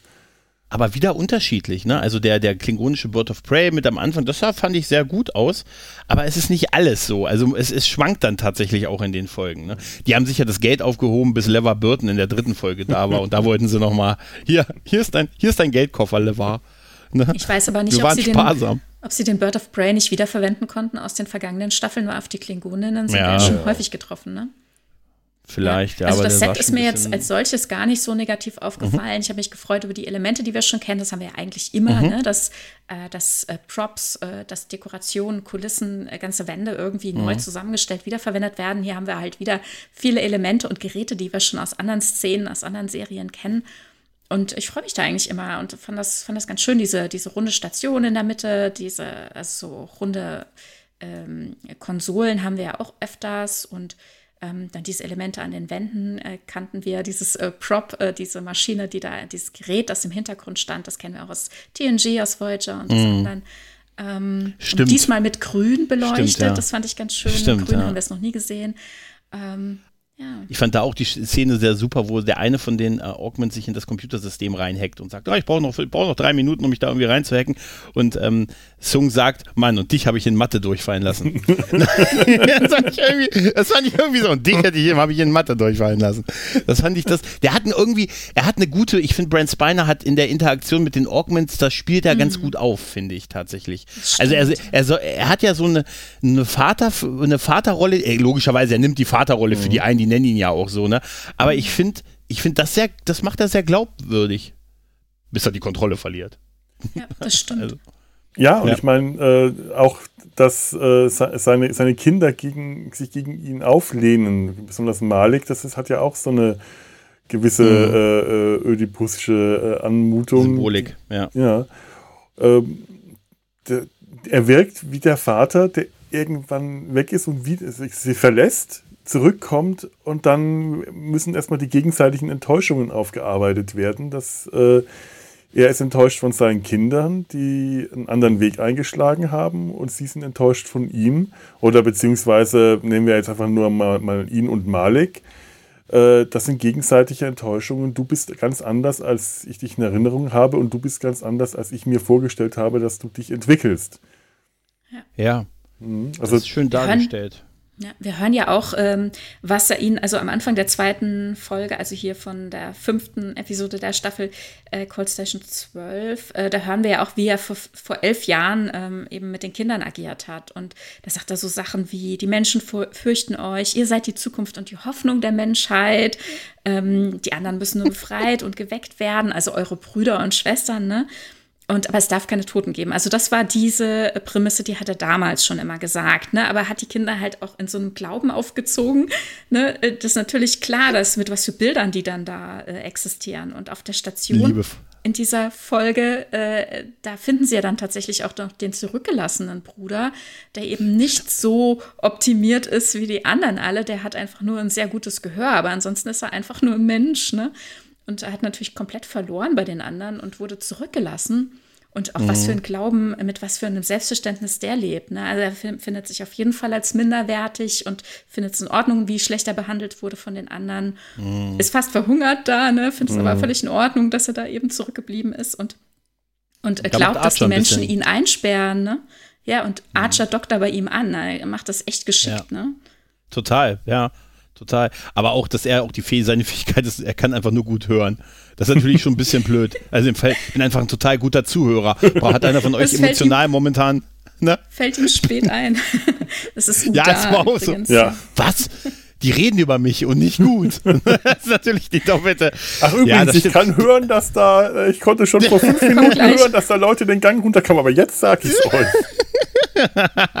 Übrigens ganz kurz, die haben ja vorher, ähm, die Enterprise wurde ja in der, bevor diesem Dreiteiler wurde sie ja nochmal so modernisiert nach den Ereignissen ne, ja, der, ja, die Staffel. Folge drei. Und ist mhm. euch der mhm. Stuhl aufgefallen? Ja, Archers ja, ja. neuer Captain-Stuhl? Ja. Ist das nicht der Picard-Stuhl, also den er fast gekriegt mhm. hätte in der Delete-Scene von Nemesis? Äh, weil er hat plötzlich, es sieht plötzlich so thronartig aus. Mhm. Aber, äh, dachte mir, ist mir sofort aufgefallen, der hat doch einen anderen Stuhl. ne? Das ist der alte Evac-Chair von Picard der Witz ja. von Trip, äh, als er den neuen mhm. Stuhl präsentiert und sagt, ich habe jetzt keine Zeit für die Einweisung, aber diesen Knopf würde ich nicht drücken, sagt Trip. Und äh, wir erfahren da nicht äh, Näheres, aber in die, der Delete ziehen, das ist ja der Knopf äh, für den Sicherheitsgurt. Ja. ja, ja. Nemesis, das ist ja. toll. Ah, schön, dass ihr den, den Stuhl, Stuhl noch mal. Den Stuhl hatten wir äh, schon mal gesehen ähm, in der Folge, als äh, die Enterprise zurück zur Erde kommt und empfangen wird dann von den anderen Schiffen. Ähm, da ist es auf der Intrepid, meine ich, äh, der, der Captainstuhl. Ah. ah, ja, okay. richtig. Nee, es fällt einfach nur sofort auf, weil er sonst hatte Generell? sonst war sein Captainstuhl nichts Besonderes tatsächlich im Verhältnis zum Brückenset. Das sah einfach aus wie ein Stuhl halt, ne? Und jetzt ja. hat, hat er so einen wuchtigen Thron im Hintergrund. Weißt du? Generell diese immer, Folge. Ja, äh, äh, Entschuldigung, äh, ich habe mich immer gefragt, wenn er den roten Knopf drückt, ob dann vielleicht einfach nur ein lautes Furzgeräusch kommt und Trip die ganze Zeit darauf wartet. So geil. Archer da drauf drückt. Dass er mal drauf drückt. Das wäre irgendwie ah, super. Hab ich dich. Und da steht dann, ja, ja, da steht einfach, don't push the, äh, push, äh, push the button. Weißt du, wenn du dann permanent drauf guckst, jetzt mal ehrlich, das ist doch total unfair. Ja. Äh, das wäre auch so, wir, wir werden gleich zerstört. Ja, das ist auch egal. Draufdrücken und dann dieses. das wäre irgendwie eine schöne Vorstellung. Ja, Nee, aber es ist cool. Sie haben auch so ein paar kleine Elemente gemacht. Ich glaube, der Transporterraum ist auch ein bisschen neu, äh, also ein paar Elemente mhm. wurden nochmal neu gemacht und so.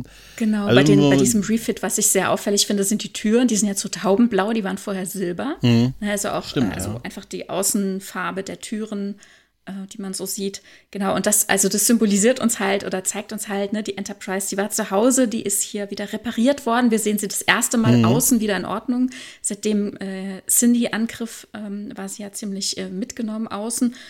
Und ähm, diese Folge zu Hause, die wir jetzt hier quasi in unserer Besprechung auslassen, also die ist, ähm, finde ich, finde ich wirklich äh, schön äh, ja. zu sehen, wie die Zeit, also wir erfahren nicht so richtig, wie viel Zeit vergangen ist, maximal irgendwie drei Monate, ähm, die sie zu Hause jetzt hatten und ähm, also eher ein bisschen weniger. Und wie, wie die Traumen, äh, wie sagt man das, wie, wie diese Traumata, Traumata ja aufgearbeitet ja. werden können, ne? oder zumindest so ansatzweise äh, thematisiert werden können. Und ähm, dann haben wir noch diesen kleinen Handlungsstrang mit äh, Trip und Paul, mhm. der jetzt hier eben auch wieder aufgegriffen wird, denn in dieser Folge zu Hause sind die beiden eben nach Vulkanen geflogen. Und Paul musste erkennen, dass äh, ihre Mutter totale Schwierigkeiten bekommen hatte. Sie wurde außer Dienst gestellt, also ist freiwillig quasi in Rente gegangen. Man hat sie ihr nahegelegt ähm, weil T'Pol eben so viel mit den Menschen abhängt und äh, sie will er jetzt quasi auch und ist es hier auch in ähm, dann das erste Mal, ich meine auch in Borderland, äh, wo sie dann ähm, Commander wird, tatsächlich der Sternenflotte. Mhm. Ja. Und ja. Stimmt. Mhm, also was für ein Schritt, ne? Und, und auf, der, äh, auf der Erde wollte ich schon sagen, also in der Heimat auf Vulkan, hat sie dann tatsächlich ihren äh, ehemaligen Verlobten äh, Kos auch geheiratet und das ist dann jetzt noch so offen zwischen äh, Trip und Paul, weil er ist früher abgereist als sie, also er war bei der Hochzeit noch dabei, muss ich das angucken. Mhm. Äh, ihre Mutter hat ihn dann noch angesprochen und sagte, willst du, willst du meiner Tochter nicht sagen, dass du sie liebst? Und er so, äh, äh nee, will ich jetzt gerade nicht und so. Oh, wie schlimm, die oder? Hat schon, die hat schon so einen Stress und ich kann jetzt nicht noch mehr durcheinander machen und sie, er erkennt das auch an, ne, wie er sich dann dann doch zurücknimmt, obwohl sie erst so aufgebracht ist, dass der Mensch mit auf Vulkan äh, zu Besuch kommt und oder auch noch in ihr Haus. Und äh, dann jetzt hier in, diesen, in diesem Dreiteiler, da gibt es dann eben diesen Eiertanz zwischen den beiden. Ne? Mhm. Paul kommt zurück mhm. aufs Schiff und ähm, immer wenn die beiden sich begegnen, dann weiß man nicht so richtig, dann reden sie nicht miteinander und dann irgendwann ist es dann soweit und sie klären es endlich. Mhm. Chip sagt, wie waren die Flitterwochen? Sie muss erstmal eruieren, was ist denn das eigentlich? Ne, irgendwann später kommt sie wieder und sagt, ach übrigens, sowas gibt es bei uns gar nicht auf Vulkan. Und ich war, ich war gar nicht mit dem zusammen. Ich habe äh, meditiert in der Wüste. Und, und, er so, ach so, ja, ah, ja, ja. wollte ich gar nicht wissen, wollte ich gar nicht wissen. Ne? wir haben den Gong geschlagen. Die ganze Nacht haben wir den. Aber ich fand Aber, auch, äh, da, hm? ja. Dass, da du gerade das mit Paul sagst, ich fand auch die Szene total super, wo Nunien Sung, äh, oh Gott, Aki Sung an Bord Eric? kommt und erstmal Tepol mhm. Tepol für sich, für seine Sache vereinnahmen wollte. Oh, Sie als Vulkanier, Sie wissen das ja sicher mhm. zu schätzen. Und wie sie ihm gleich eine reindrückt. Ja, das finde ja, ich, dass sie gleich so eine Front sind, weil er versucht gleich sie so zu vereinnahmen. So, du verstehst das doch, warum ich diese, warum ich das möchte. Und ja, das finde ich toll, wie sie da reagiert. Ne? Mhm. Ja, ja, genau. stimmt. Du verstehst und, das doch und so. Ja, ja. Und überhaupt merkt man in ganz vielen Momenten, dass ähm, Eric so ein wahnsinniges Gespür für dieses äh, Zwischenmenschliche an Bord hat. Ne? Also sofort, mhm. wie er wieder die Schwachpunkte ermittelt. Ne? Ähm, mhm. ähm, Archer auf seinen Vater anzusprechen und Trip äh, mit Paul irgendwie äh, äh, zu, zu pieken. Also dass er da stänkert, dass er das alles sofort raus hat, ne? wie das da alles so abläuft. Ja, aber er, es wirkt uns ja so präsentiert, dass er es einfach weiß. Also auch das mit dem Vater, woher weiß er das denn? Also er hatte ja keinen Zugang zu irgendwelchen Datenbanken und so in der Zelle. Also woher weiß er das denn mit dem Vater? Er hat seine Hausaufgaben gemacht. Ne? Er sagt ja zum Beispiel gegenüber, gegenüber Reed, aber sagt er, ähm, ach, Sie sind das, über Sie habe ich schon viel gelesen, aber ich kannte Ihr Gesicht nicht, weil Sie sich nicht ablichten lassen. Und er sagt er, ja, das ist mir auch, reicht mir völlig den, also ich meine, die hatten ja zu Hause, als die in dieser Folge zu mhm. Hause eben auf der Erde waren, auch den totalen Fame, ne? Oder mussten damit klarkommen, dass sie plötzlich äh, so bekannt sind, dass sie bejubelt werden, dass Schulen nach ihnen benannt werden, dass sie Autogramme geben müssen. Archer flüchtet von all diesem Trubel.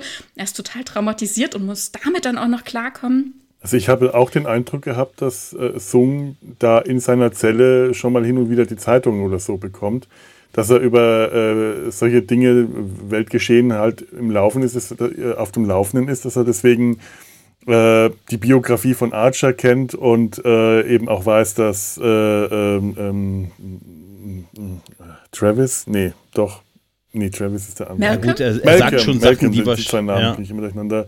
Sagt, ja, sie kriegen ihren, ihren gerechten Anteil an Ruhm aber gar nicht ab. Mhm. Äh, also das scheint er dann schon verfolgen. Er, er durfte scheinbar Nachrichten sehen oder ausgewählt. Ja. So mhm. habe ich das einfach interpretiert. Ja, ja, okay, okay. Und man könnte noch argumentieren, dass Henry Archer ja der Erfinder des Warp 5 Antriebs war, also so eine zeitgeschichtliche mhm. Person, dass man wusste, dass der irgendwie an einer Krankheit gestorben ist, wird ja. wahrscheinlich, Allgemein ist wahrscheinlich noch erklärbar, dass man das. Ja. ja. Genau, das ist ja schön. Allgemeinwissen für Interessierte. Das, naja. das klaue ich dir. Das klaue ich dir. Allgemein bist du interessiert, das ist super. Das klaue ich dir. Aber gerade nochmal zu äh, T'Pol und, und, und, und Trip, äh, das ist ja auch etwas, was diese Staffel macht, äh, also schon, schon vorher, durch auch in der dritten Staffel, die Beziehung von äh, T'Pol zu Trip. Das wird hier mhm. auch nochmal ganz kurz ähm, äh, angesagt, während er ja sagt, ja, aber gut, dass das mit uns hätte das eh nicht geklappt ein Mensch und eine Vulkanierin, wie soll das funktionieren? Und das macht ja die dritte Staffel damit auch, quasi den Bogen, diesen, diesen Faden zu verknüpfen mit Toss, mit mhm. zu, zu Spock, dessen, deren Eltern ja auch Mensch und vulkanisch genau. waren. Ja. Auch so ein kleines Detail, wäre, das mir dann auch wieder äh, aufgefallen ist. Ja, das passiert zwar am Ende dann noch ne, in der Staffel, mit dem das ein Kind auch möglich wäre. Das geht ja die ganze Staffel durch dann, noch, ja. Das ist dann ja der endgültige, das endgültige mhm. Ding, was auf Spock halt hinweist. Ne? Das ist ja auch ja. etwas, was jetzt nicht in einer äh, Folge oder so äh, einmal abgehandelt wird, sondern das zieht sich durch die, durch die ganze äh, Serie oder beziehungsweise zumindest durch die ganze fette Staffel. Aber wann, wann fangen die ihre Beziehung an? Ich glaube in der dritten. Ja, als ja. das mit dem Massieren losgeht, als genau, das mit dem, ja. Sie sind der erste Offizier und einer ihrer Offiziere, der ist verspannt. Gehen Sie doch mal bitte.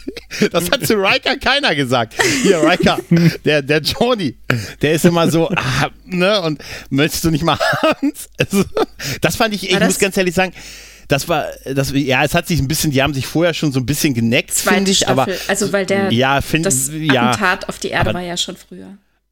Aber das mit dem, entspannen Sie ihn mal, das hat wirklich zu Riker nie einer gesagt. O'Brien stand neulich sehr verkrampft an seiner Konsole. Nummer eins. Gehen Sie doch mal hin und massieren Ja, Moment, ihn. aber Moment, das kannst du nicht vergleichen, denn Kira wurde ja schwanger. Von ihm ja im weitesten Sinne. Oh mein Sinne. Gott, ja. Alter, Boom. Oh.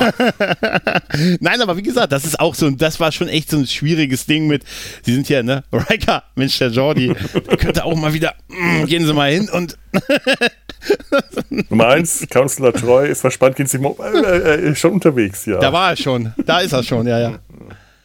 Kommen wir schon im Fahrstuhl? Ja, ja, ja. ja. Ach. Aber es ist schön, dass sie das aufgreifen und auch wirklich über die Staffel so immer wieder einstreuen, diese Beziehung auch der, mhm. der Crewmitglieder. Leider äh, fallen tatsächlich, das merkt man immer mehr, Hoshi und ähm, ähm, hier Mayweather, Travis. die fallen leider so ganz raus. Mhm. Die muss man tatsächlich sagen, die lassen sie schon, bis auf einzelne Folgen, lassen die die schon sehr liegen, oder? Ja, ja sehr. Travis fand ich auch nie so richtig interessant. Ähm, ich fand, die, so, auf seinen familiären Background einging, dass er ja äh, quasi schon ein, ein, ein Weltraum, äh, als Weltraumkind äh, geboren ist. Mhm. Das war interessant, aber ansonsten hat der mir nie viel gebracht. Dass Hoshi so untergeht, finde ich extrem schade, weil das war von Anfang an für mich eine der interessantesten Figuren schon immer gewesen. Ja. Das, ja. Bei Hushi ist es wirklich merkwürdig. Mhm. Die hatte echt Potenzial, also da war so viel Potenzial, ne? Ja, ja. Da ist Aber in der vierten Staffel eingefallen mehr. Irgendwie schon, ne? Und bei Mayweather ja. haben sie halt irgendwann aufgehört, auch mit der Entwicklung. Ne? Ja. Also auch sein, sein Hintergrund, wie du sagst, ähm, als wir dann auch mal das Familienschiff besucht haben und so weiter. Und da war so viel, da waren, da waren so viele Ansätze, ne? dann hätte mhm. man so gut weitermachen können und haben sie einfach komplett gelassen, wie bei Hoshi auch. Ja. Ich möchte noch mal was anderes. Ich möchte noch mal zu den eugenischen Kriegen zurückkommen. Mhm. Mir ist nämlich ein, äh, ein, ein, Gedanke, der wahrscheinlich extrem unoriginell ist, aber mir kam er in dem Moment wahnsinnig clever vorgekommen. Ähm, ihr kennt ja dieses alte Klischee, dass im 23. und 24. Jahrhundert nichts kulturelles Neues mehr entstanden ist und alles, was sie an Kultur, Musik, Film, Literatur ist, stammt allerspätestens aus der Mitte des 20. Jahrhunderts. Mhm. Kann das seinen Ursprung in den eugenischen Kriegen haben? Dass vielleicht in den eugenischen Kriegen zur Zeit von Khan und den, dieser Machtergreifung, dass die eine gewissermaßen eine kulturelle Säuberung äh, vorgenommen haben, die durchaus auch ein paar Jahrzehnte zurückgegriffen äh, hat und dass nach dem Ende der eugenischen und des, des Dritten Weltkriegs, dem nuklearen Winter und allem, die Wiederherstellung der, der, der Kultur und auch das Wiederaufgreifen, das Hervorbringen eigener kultureller Leistungen wie Kunst und Musik einfach auf der Agenda der Menschheit so weit unten stand, weil erstmal das äh, Überleben äh, gesichert werden musste, dass mhm. in späteren Jahrhunderten, im, im 22., 23. und 24., sich das so verselbst, ver, ver, ver, selbst, ähm, selbstverständlicht hat, dass äh, man zwar äh, Kultur als etwas Wichtiges wieder wahrgenommen hat, zumindest äh, im, in TOS sieht man das ja wieder häufiger, da wird Musik gemacht, da werden Theaterstücke aufgeführt und so weiter. Und später äh, Picard, der seine alten, äh, seine alten äh, antiquarischen Bücher liest und all dieses, dass aber das Hervorbringen neuer kultureller Werke aus dem Bewusstsein der, der, der menschlichen Gesellschaft einfach verschwunden ist, weil das so lange nicht mehr wichtig war und dass das alles äh, möglicherweise mit den eugenischen Kriegen zusammenhängt. Ist das zu konstruiert oder? Ja. Ja. Das ist tatsächlich, das ist sehr, also ich höre äh, entweder das oder wir haben einfach jetzt zu dem Zeitpunkt das Maximum an kulturell erreicht, so wir sind jetzt die Perfektion in sich selbst und jetzt kommt nichts mehr Neues. Oh, oh, oh. Aber eigentlich waren es ja so, weil es von den Autoren schlicht und ergreifend, wir geben dem Publikum halt was, was es kennt. Deshalb mit Brahms ist alles gesagt, ne, mit Bach ist alles gesagt. Da, beziehungsweise da ja. müssen wir uns auch nichts Neues ausdenken. Du musst ja erstmal irgendjemanden ja, finden, der, genau. der irgendwas erschafft, das wir hier als neu verkaufen können. Schaff mal was, was in 400 Jahren realistisch cool ist. äh, ja. Ja, und natürlich äh, spiel irgendwas aus den äh, äh, irgendwas zeitgenössisches zum, zum, ähm, aus, dem, aus der Zeit der Produktionszeit und du hast sofort wieder rechte Probleme. Ich, ich glaube, ja, einmal vielleicht auch ein bisschen mit das, aber dass man auch halt auch mal so auf klassische Musik zurückgeht. Ich meine, wir hören das ja, wenn ich, wenn ich mir Mozart anhöre, das ist ja auch schon jetzt lange her und das wird sicher auch noch in 100 Jahren gehört werden. Das ist halt so zeitlos gut, mhm. wie wir, wie unsere Zeit genau, jetzt. Ja. Zeitlos gut, zeitlos. weißt du? Und natürlich ist der ja. Kontrast äh, zwischen Science Fiction und klassischer Musik beispielsweise natürlich ein sehr großer und immer sehr faszinierender gewesen. Äh, ich sag nur 2001. Ähm, mhm. Das hat natürlich auch eine ganz andere Wirkung.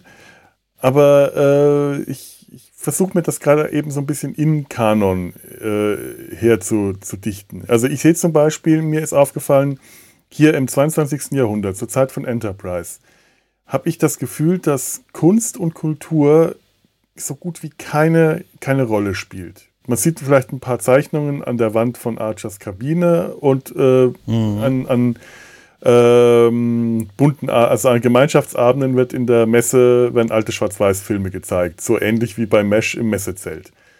Me mhm. Mehr, habe ich das Gefühl, ist da einfach nicht. Das heißt, die sind, äh, diese Gesellschaft ist einfach noch nicht an dem Punkt angekommen, wo sie sagen, so, und jetzt haben wir die Pflicht erfüllt, jetzt kommt die Kür, wir wollen uns jetzt wieder der Kunst widmen.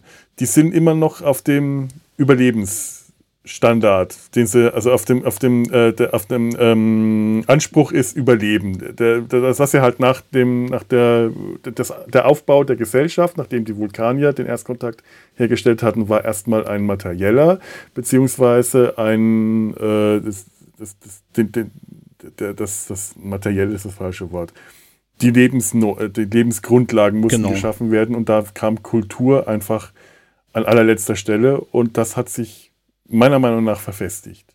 Ich glaube, das ich Problem ist auch, wir sehen halt so, wie wir sehen halt mhm. so wenig vom, vom Zivilleben. Wir sehen halt immer Sternflotte, Föderation. Das ist ja auch so ein altes Thema, dass wir eigentlich nichts oder so gut wie nichts über das zivile Leben, das ist schon, da ist schon der Vater von Ben Cisco schon das Äußerste. Mhm. Deshalb, was ist denn, oder deshalb ist auch Jake Cisco ja so toll, der gesagt hat, hey, Sternflotte, macht ihr Mann, ich will, ich will halt Journalist werden und so, ne? Weißt du, aber davon sehen wir normalerweise wenig. Das ist halt eine, irgendwie, es ist halt eine militärische Struktur. Ne? Und über die Hobbys von denen, der Rest ist halt, sind einfach popkulturelle Referenzen, die immer noch funktionieren und deshalb sind sie ja auch in der Serie drin. Alte Schwarz-Weiß-Filme haben wir doch aktuell mhm.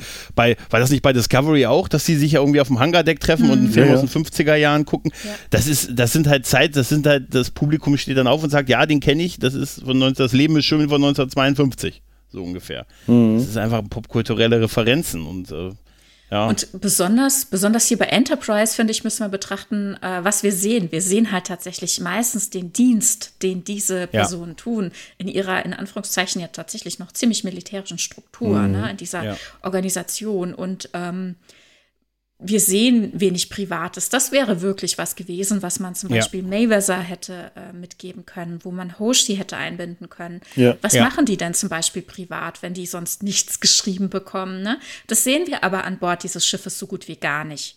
Also ne, so, so sehr belebt werden diese Figuren nicht. Ne? Und von der Erde sehen wir auch so gut wie nichts. Also hier als in Zuhause ähm, Archer dann ähm, auf seine äh, Ex trifft. Äh, Mhm. hier die ähm, Erika Hernandez oder Hernandez, äh, Mhm. die dann äh, Captain der ähm, NX-02 Columbia wird. Und Da äh, fragt er dann, was gibt's denn so? Wie ist denn das Leben? Was, was gab's für Filme? Und sie sagt, ach ja, im Kino war da sowas wieder über den Dritten Weltkrieg, reden wir da nicht drüber. Ne, also darüber erfahren wir einfach nichts. Ne? Wenn die sich Ja, ja. treffen und wir sie sehen, dann reden die über den Dienst, über die Dinge, die, ähm, die uns in Star Trek mehr beschäftigen, die primär Das sind halt wie Arbeitskollegen, die auf einer endlosen Dienstreise sind. Weißt du? Man beschäftigt sich halt überwiegend mit der Arbeit. Es gab doch diese Folge, wo äh, man versucht hat, in, in, in der BMB-Plot herauszukriegen, was Reed gerne isst. Was Ja. das für eine journalistische, journalistische Aufgabe war mit äh, Verwandte anrufen, den Doktor fragen, ob sein Verdauungstrakt, was so, was man da so gescannt, was ist der denn gern? Also, weil die das einfach nicht wissen und auch irgendwie Ja. da tatsächlich sozial auch vielleicht so dann ein bisschen, oh, gut, es sollte eine Überraschung sein, aber jetzt mal ohne Witz, wenn man mal drüber sagen, man möchte ihm einen Kuchen zum Geburtstag und dann geht man zu seinem Arzt und sagt, kannst du ihm mal eine Stuhlprobe abnehmen, bitte? also, wenn ich das bei euch mache. Das war der letzte Strohhalm, weil es keiner wusste. Ja. Ja, ja, ja, ich sag ja, Felo, kann ich bitte dich um eine Stuhlprobe bitten? Frag nicht warum, weißt du? Nein, das ist, Oh, da ist Daten, Datenschutz ist das ist, ist eh Ja, egal, passiert es ist ja. Post-Privacy, aber mal ehrlich, das zeigt aber auch, dass sie dann durchaus wirklich, was, was Tanja sagte, da ist Dienst ist Dienst, ist Schnaps ist Schnaps und offensichtlich haben die viel Dienst. Ja, Ne? also ich hatte zwar immer so den Eindruck, dass die eigentlich alle sehr privat miteinander verkehren, aber äh, jetzt, wo ihr sagt, das stimmt eigentlich. Wir sehen die ähm, in, in der Messe zusammen essen, wir sehen die vielleicht im Fitnessraum zusammen trainieren. Dann Und Sport machen zusammen. Sport machen zusammen, aber so richtig private Themen werden zwar immer wieder mal so ein bisschen angeschnitten. Was hast du mit, äh, meistens irgendwelche ver, äh, verpatzten romantischen Eroberungen oder solche äh, Ja, stimmt, traurigen Versuche. Aber so richtig Privatleben kriegen wir wenig mit oder kaum, gar nichts. Richtig, aber wisst ihr, was ich richtig toll fand? Auch in dieses war auch in diesem Dreiteiler. Äh, wir haben ja oft die Sache, dass man sagen, ey, egal wann die sich treffen, sogar wenn die sich privat treffen, haben die ihre Uniform Ja. an. In einem Großteil haben die. Gut, bei Riker bin ich immer froh, wenn er die Uniform anhat und nicht irgendwas anderes, ne? Also oder wenn sie wenn sie Kirk gerade nicht neu gewickelt haben halt, ne? Aber nein, aber was ich total toll fand, es gibt diese erste Besprechung in diesem Dreiteiler, wenn Archer seine Crew informiert und da holen der, holt er sie offensichtlich aus ihren Urlauben zurück für diesen Einsatz. Ja, die sind und die immer noch stehen auf da der zum Erde, Teil, genau. ja, die stehen da in Zivilklamotten äh, auf der Brücke. Außer Archer, der die Ja. Uniform hat. Alle anderen haben Zivilklamotten an, die nicht scheiße aussehen. Das Sondern hat wirklich ein- gefallen. Das und das fand ich total, aus. da habe ich gedacht, wow, einfach mal, einfach nur ein blaues Shirt mal. Weißt du, nicht jetzt überkandidelt und so, sondern einfach zivile Klamotten. Er hat die halt zu einer Besprechung kurz mal eingerufen, aber die sind auch noch nicht auf Mission. Einfach mal eine Dienstbesprechung, ohne dass alle eine Uniform tragen. Und das Ich fand ich toll, einen dass sie das Moment mal gefragt, gezeigt haben. ob die vielleicht Schlafanzüge tragen. Das war auch so ein Moment, mein Gedanke. Hat er die gerade Bei aus Mayweather dem- war ich mir nicht sicher. Ja, genau. Der hatte so einen, so einen tiefen V-Ausschnitt, da habe ich gesagt, oh, der Mann hatte, der hatte was vor. Ne? Er ist Ja, ein aber leidenschaftlicher also das- Samba-Tänzer. Also das, das Setting, ne, es passt total Mhm. gut, weil ne, die sind ja noch auf der Erde, die Enterprise ist äh, Mhm. oben im Raumdock und wird äh, hergerichtet, ne, das haben wir ja gesagt, sie bekommt ihr, ihr äh, Update, ihr Refit und wird repariert nach dem Krieg. Und es ist ja noch gar nicht klar, wie es weitergeht mit denen. Ne? Die wurden jetzt erstmal gefeiert auf der Erde und äh, müssen sich jetzt finden mit ihren ganzen Erfahrungen und irgendwie sammeln. Und dann kommt eben dieses Ereignis, ne? ohne das, äh, dass die Klingonen mit Krieg drohen würden, denn das ist ja genau das, was Mhm. Stimmt. gerade passiert ist. Ne? Die Augments haben äh, einen klingonischen Bird of Prey übernommen, die komplette Besatzung getötet und unvorsichtigerweise in den Raum rausgeblasen und ihre DNS dran gelassen, sodass man überhaupt weiß, dass es sie gibt. Ne?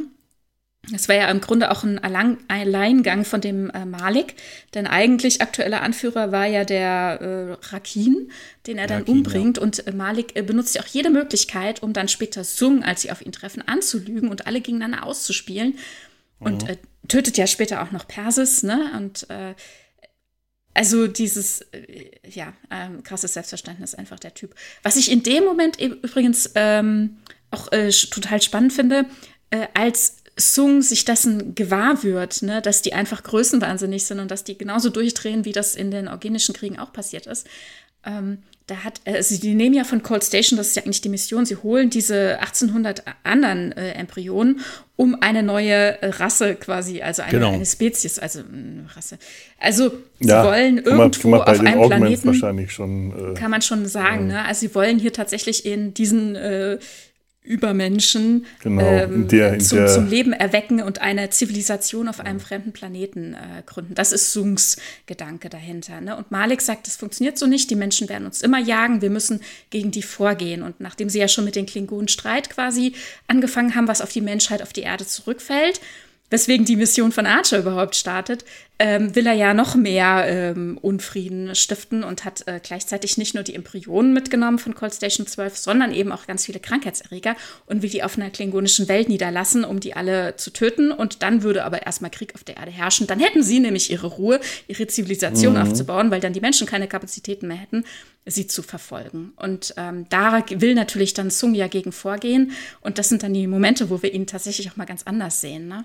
Und ja. ähm, das, äh, das Spannende ist, äh, finde ich dann, äh, wie das dann so aufeinander clasht. Ne? Also wie Malik dann erkennt, dass Sung diese gerade geretteten, in Anführungszeichen, äh, Embryonen dann auch noch mal genetisch weiter verändern will, also noch mal anders machen will, als sie eh schon verändert wurden, äh, weil er sagt, ich muss Fehlerbehebung, das ist natürlich sehr dumm von ihm, ne? dass ja, er das ja. nicht erkennt. Ja, dass sie ihm das so prüfen sagt, ich muss noch hier Fehlerbehebung betreiben, äh, ich muss dieses aggressive Verhalten, das ihr quasi zeigt, yeah. den austreiben, damit wir eine schöne Zivilisation aufbauen nicht können. Nicht geschickt, dann, sowas zu sagen. Das ist nicht Moment. geschickt, genau. Und das, mhm. das Spannende finde ich dann, in, als Malik sagt, aber vielleicht möchte uns unserer Schöp unser Schöpfer genauso haben.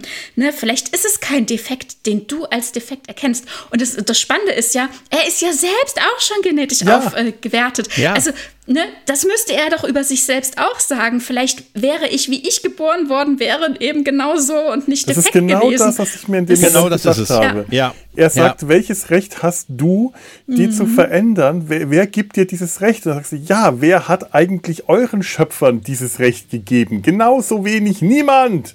Die haben sich dieses genau. Recht einfach genommen, genauso wie er. Also das ist ja kein die sind ja nicht so, wie die Natur sie geschaffen hat, sondern jemand hat sie so erschaffen. Zum Beispiel Dr. Äh, den, den, Namen will ich gerade nochmal ein, einwerfen, weil sonst habe ich den umsonst gegoogelt. Dr. Jetzt habe ich den Kirikli, nein, Mist. Ich hatte doch so hm. schön den Namen mir notiert. Dr. Kiniklius äh, ein, auch einer der Wissenschaftler, der an der Schaffung der Augments beteiligt war. Den kennen wir aus der Zeichentrickserie TAS, das Superhirn. Da tritt stimmt, er auf. ja, stimmt. Ja, aber es ist spannend, ne? man schaut immer so aus seiner Position und, mhm. und, und nimmt das als äh, selbstverständlich wahr und äh, da ist er dann eben so äh, nicht in der Lage, darüber hinaus zu denken. Das ist im Grunde genau das, was wir vorhin sagten. Ne? Warum äh, erschafft Zung äh, alle seine Androiden mit seiner Gestik, also mhm. wobei, dann, ne, das ist ja alles Körpersprache, ne? Die eigene Sprache versteht man immer am besten und denkt, das ist ja. genau das, das man unmissverständlich weitergeben kann. Und äh, das passt hier so, so gut drauf. Mhm. Ja, krass. Ich fand es, ähm, wo sie sich dann von, ähm, von Zung getrennt haben und ihn mit dieser Rettungskapsel ausgesetzt haben. Ne? Mhm. Ich fand diese Szene sehr niedlich, wie Brent Spiner in dieser kleinen Rettungskapsel sitzt und dann diese Geräusche oben hört und so und, hm, und mit diesen kleinen Hebeln, weil es ist einfach so, als wo er dann, wie sie einfach diesen ganzen Effektshot, dass er von der Enterprise aufgenommen wird, sich gespart haben, indem die einfach die Tür aufgemacht haben. und, hi. Oh, hallo, wir haben uns eine Weile nicht gesehen und so. das ist, das ist, das ist. Übrigens, die, so zum Thema zum Thema ja auch Überlegenheit der Augments. Die haben ja, sie befreien ja Sung von der Enterprise. Also da sehen mhm. wir ja das zweite Mal, was die können. Und das ist schon sehr beeindruckend. Also auch die Geschwindigkeit, ne, die Malik dann drauf hat, dass er, obwohl Reed dabei ist, einfach so Archer als Geisel nehmen kann und so. Und ähm, mhm. ähm, dass die denen eigentlich nichts entgegenzusetzen haben, als sie dann halt wirklich ähm, wie resistent die gegen die Waffen und gegen die Sicherheitsprotokolle im Prinzip sind und die einfach mal so die Enterprise kapern können. Und äh, hätte da nicht Sung gesagt, ach lass die hier, wir hauen ab, weil Malik hätte ja das Schiff wahrscheinlich sonst vernichten wollen. Und die hätten es da gekonnt. Und mhm. da hat Zungin ja auch einfach schon, nee, komm, lass mal, die haben ihre Lektion gelernt und so jagen sie uns nicht. Der ist ja dann noch so ein, so ein Element, um ihn so ein bisschen zu besänftigen, weil er zu der Zeit noch Einfluss auf ihn hat. Das passiert ja später nicht, was dann halt die Konsequenz führt wie die Folge endet oder wie die Augments halt enden. Aber ich glaube, eine andere Alternative gab es da wahrscheinlich auch storytechnisch nicht. Ja? Mhm. Ich finde es auch beeindruckend, wie, äh, also ähm, dies, diese, diese körperliche Überlegenheit, die ist mhm. toll, die ist beeindruckend toll dargestellt und das hat äh, in der alten Serie eigentlich nur Khan selber so geschafft. Ich habe mir die Folge Der schlafende Tiger äh, gestern auch nochmal angeschaut, weil ich einfach, äh, ich, ich, wollte das sehen, wie seine, seine Augment-Truppe dargestellt wird. Und seine Augments, die sind in, in TOS, wirken die zwar alle äh, unglaublich stark und äh, zum Teil größer als er. Die haben da Schauspieler gecastet, die alle nochmal so einen halben Kopf größer als Ricardo Montalban waren.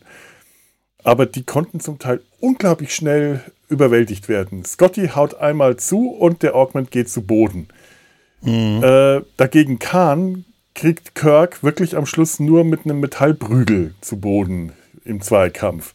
Und äh, Ricardo Montalban hat das allein durch seine, äh, also erst erstmal hat der Mann wirklich Muskeln gehabt zu der Zeit. Man sieht den ja häufig nur mit so einem, äh, so einem kurzen Hemdchen und zum Teil mit äh, entblößtem Ober Oberkörper. Der ist wirklich ein muskelbepackter, durchtrainierter äh, Mann damals gewesen. Und wenn er dann äh, seine, seine Übungen macht, so die Hände vor, vor der Hand, vor dem, vor dem Körper zusammenführt mhm. und dann so ein verkrampftes, angestrengtes, die nach unten zieht und dann die Tür aufzieht, die automatische Tür, die verschlossen ist. Klar, du siehst, dass die Tür, dass einfach nur eine Tür aufzieht, aber du weißt, die sind verschlossen. Da gab es noch keinen Data, der die aufmachen konnte. Aber ein Kahn, der schafft das, diese Tür zu öffnen. Und das ist das, was hier, mhm. finde ich, auch die Augments darstellen. Die, die bringen das mhm. Gleiche rüber, was äh, Montalban damals geschafft hat. Die schieben sogar diese Gefangenenzelle von äh, ihm so ja. genauso auf. Ne? Also ja. er sitzt Persis. ja auch bei der Enterprise in dieser, ne? Persis zieht sie einfach nur so mhm. ne, mit der Hand sozusagen. Sie ist genau derselbe Move, den, den Khan ja. in der schlafende Tiger gemacht hat. Überhaupt gibt es sehr, ne? sehr viele Referenzen zu Space Seed. Ne? Also auch dieses, mhm. äh, wir sind fünfmal so stark wie ihr und so, das sagte Khan auch. Und mhm. was du sagtest mit der Darstellung, mit der Überlegenheit, also hier äh, Borderland bekam tatsächlich eine Emmy-Nominierung für die Stunt-Koordination. Ich fand das auch sehr eindrücklich, oh. ja. Hm. Ja, mhm. verdient. Das war auch, das ja. war auch wirklich toll. Also da die Action ging ab und ging gut ab. Das war wirklich ähm, großartig gemacht. Ich frage mich ähm, aber, um nochmal zu sein, zu Kahns ähm, Augments zurückzukommen, die alle ein bisschen schwächer wirken. Es, wir haben ja auch hier Augments, die einfach nur im Hintergrund stehen und Befehle befolgen. Mhm.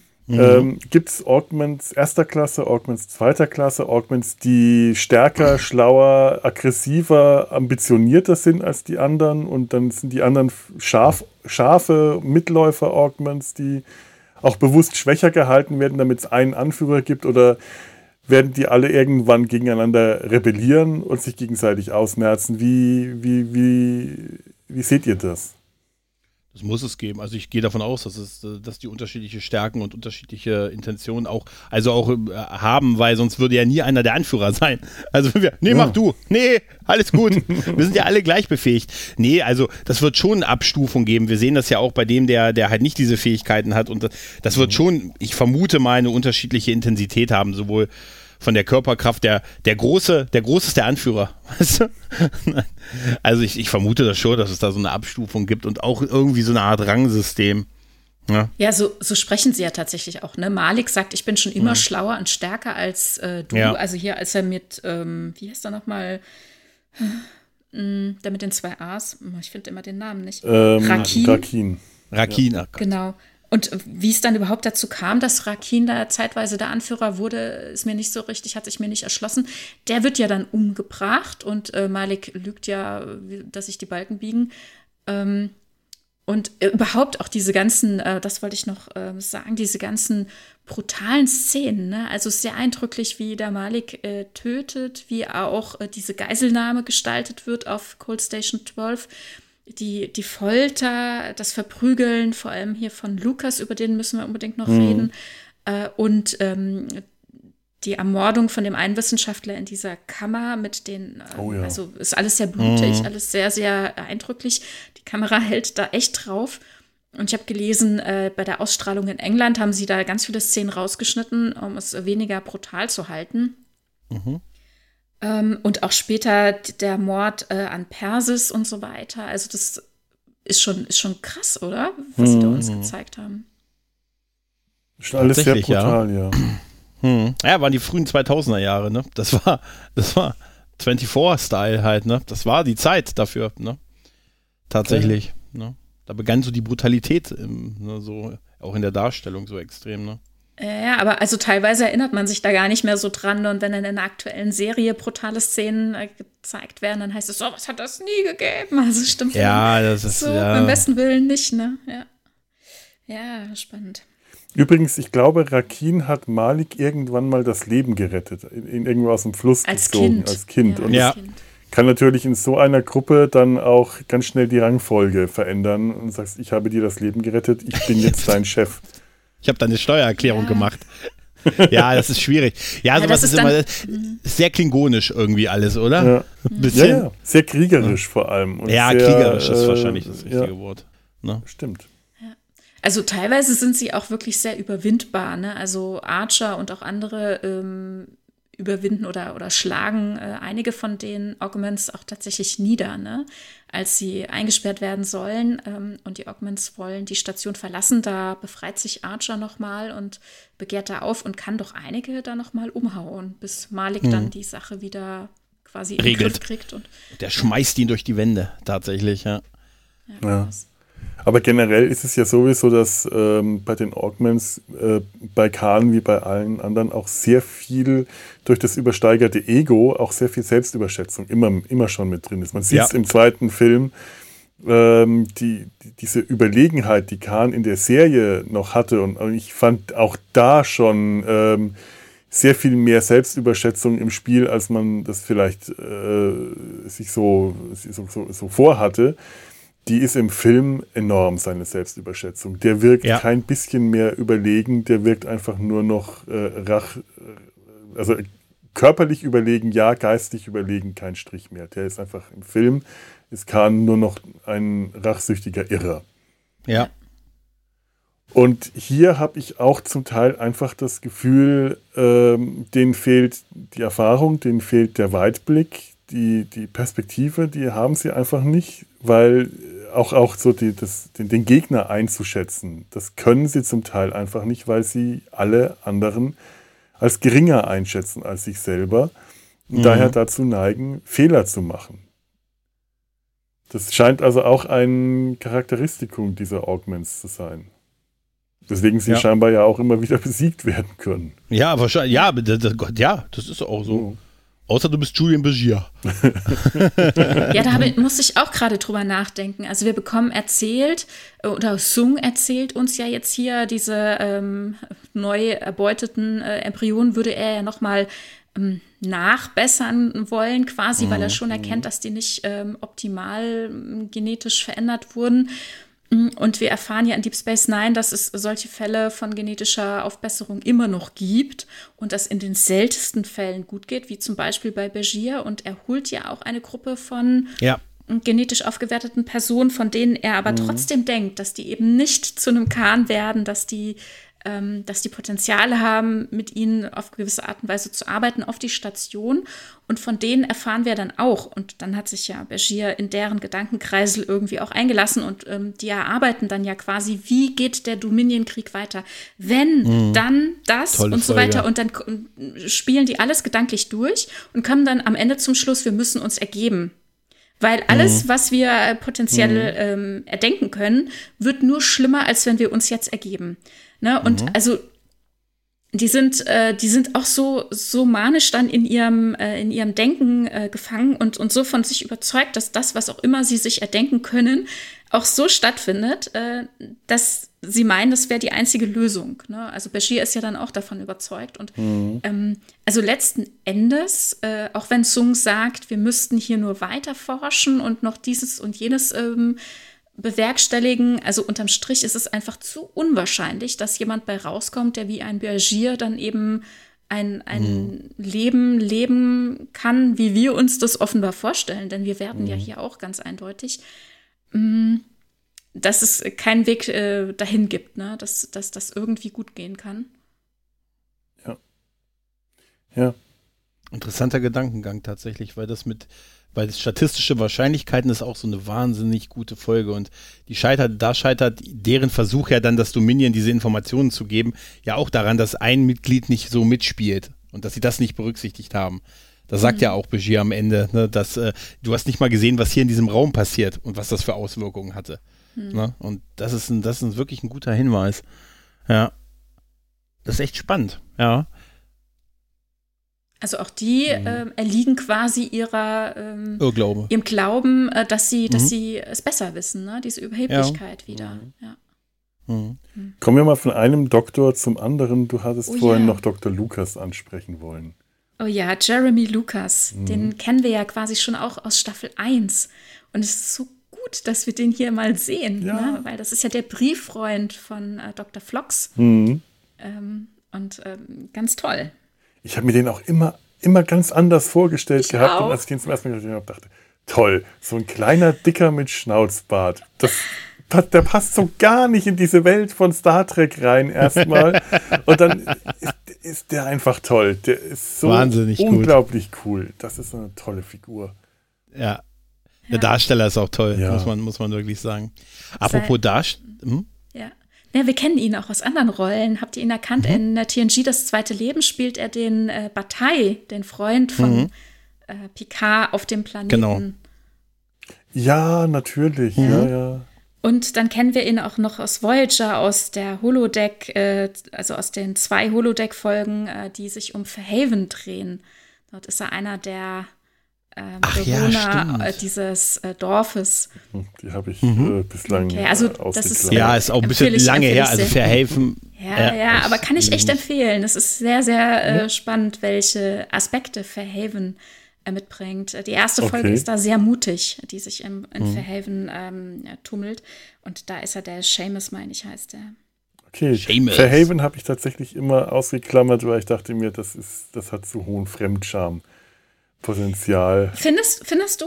Ähm, ich, ich weiß nicht. Daran? Nein, ich habe es ja nicht gesehen. Ich dachte nur. Okay. Äh, Hab das gar nicht gesehen. Fairhaven ist doch dieses irische Dorf, oder bin ich ja, jetzt? Ja, ja, genau. Ja, und ich ja, dachte ja, mir, äh, Captain Janeway erschafft sich selbst ein irisches Dorf mit einer Romanze.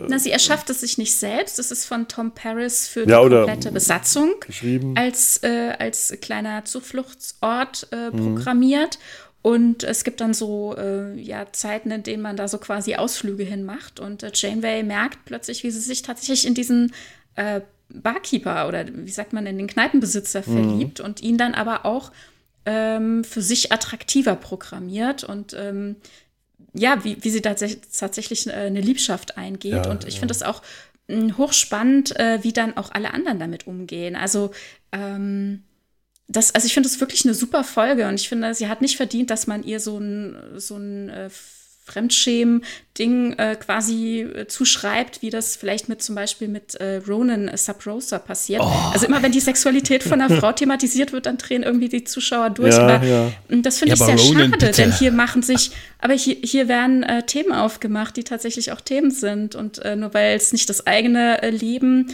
oder nicht das eigene Erleben vom Male Gaze irgendwie passt, finde ich es schade, wenn man es ausklammert. Und hier ist tatsächlich sehr, sehr spannend, wie alle damit umgehen. Zum Beispiel ein Chakoti, äh, der sagt, na ja, ein Techtelmechtel, also ich habe mich davon vor Ton nicht äh, abhalten lassen. Also wie ihr quasi immer wieder, auch also wie uns als ZuschauerInnen sehr, sehr klar eigentlich gesagt wird, dass das äh, gesellschaftlich akzeptiert ist, dass man eine sexuelle Beziehung oder dass man äh, zumindest irgendwie halt äh, äh One-Night-Stands quasi mhm. oder äh, Casual Sex äh, eingeht äh, mit Holodeck-Charakteren, einfach mhm. weil man ja auf einem Schiff auch eine besondere Begrenzung hat oder weil das auf der Erde oder in anderen Kulturkreisen auch einfach üblich ist. Ne?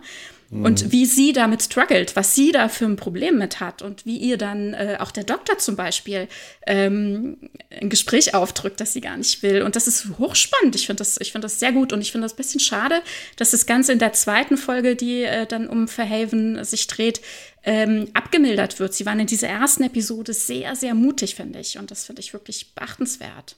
Mhm.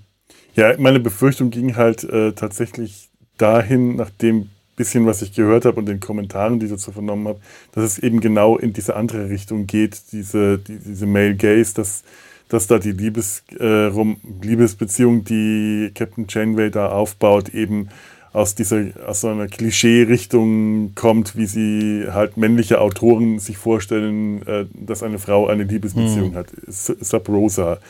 Aber wenn äh, du das empfiehlst, werde ich es mir auf jeden Fall äh, anschauen. Jetzt bin ich auch neugierig. ja. Ist lange her, wo ich es gesehen habe. Aber Sub Rosa gucke ich nicht nochmal. Der schottische Geist.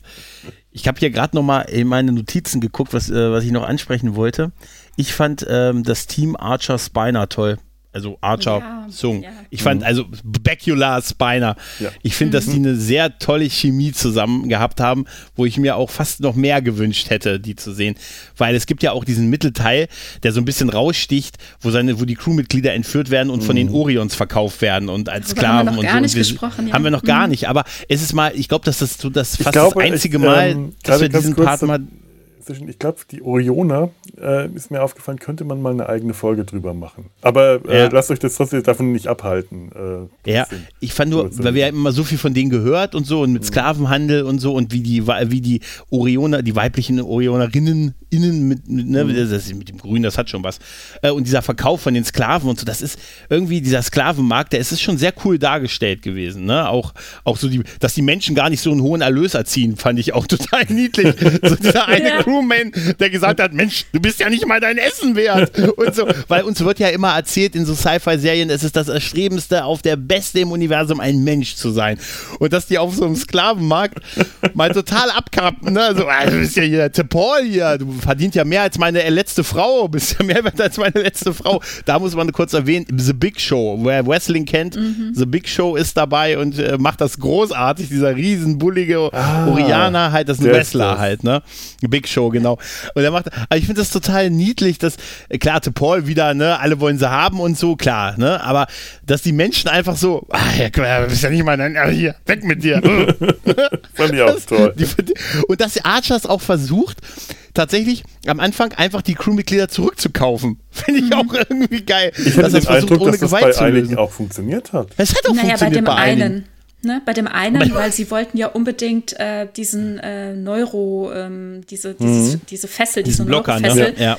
haben und dann haben sie ja den, äh, den Guard da bestochen, damit er, das war deaktiviert, mhm. damit der Person nichts passiert, mhm. also dem äh, Fenrich der auf seiner ersten Mission war, ja, ähm, dass er das deaktiviert, aber dran lässt, ne, dass sie das auf dem Schiff äh, ermitteln können, wie der Code ist, um die anderen mhm. dann zu befreien, ja. Ah, es ist super, aber sie hatten gar nicht genug Ressourcen, alle zu kaufen. Ja, und ja. Paul war ja. schon verkauft, ne? Und außerdem war sie, war hat sie total teuer.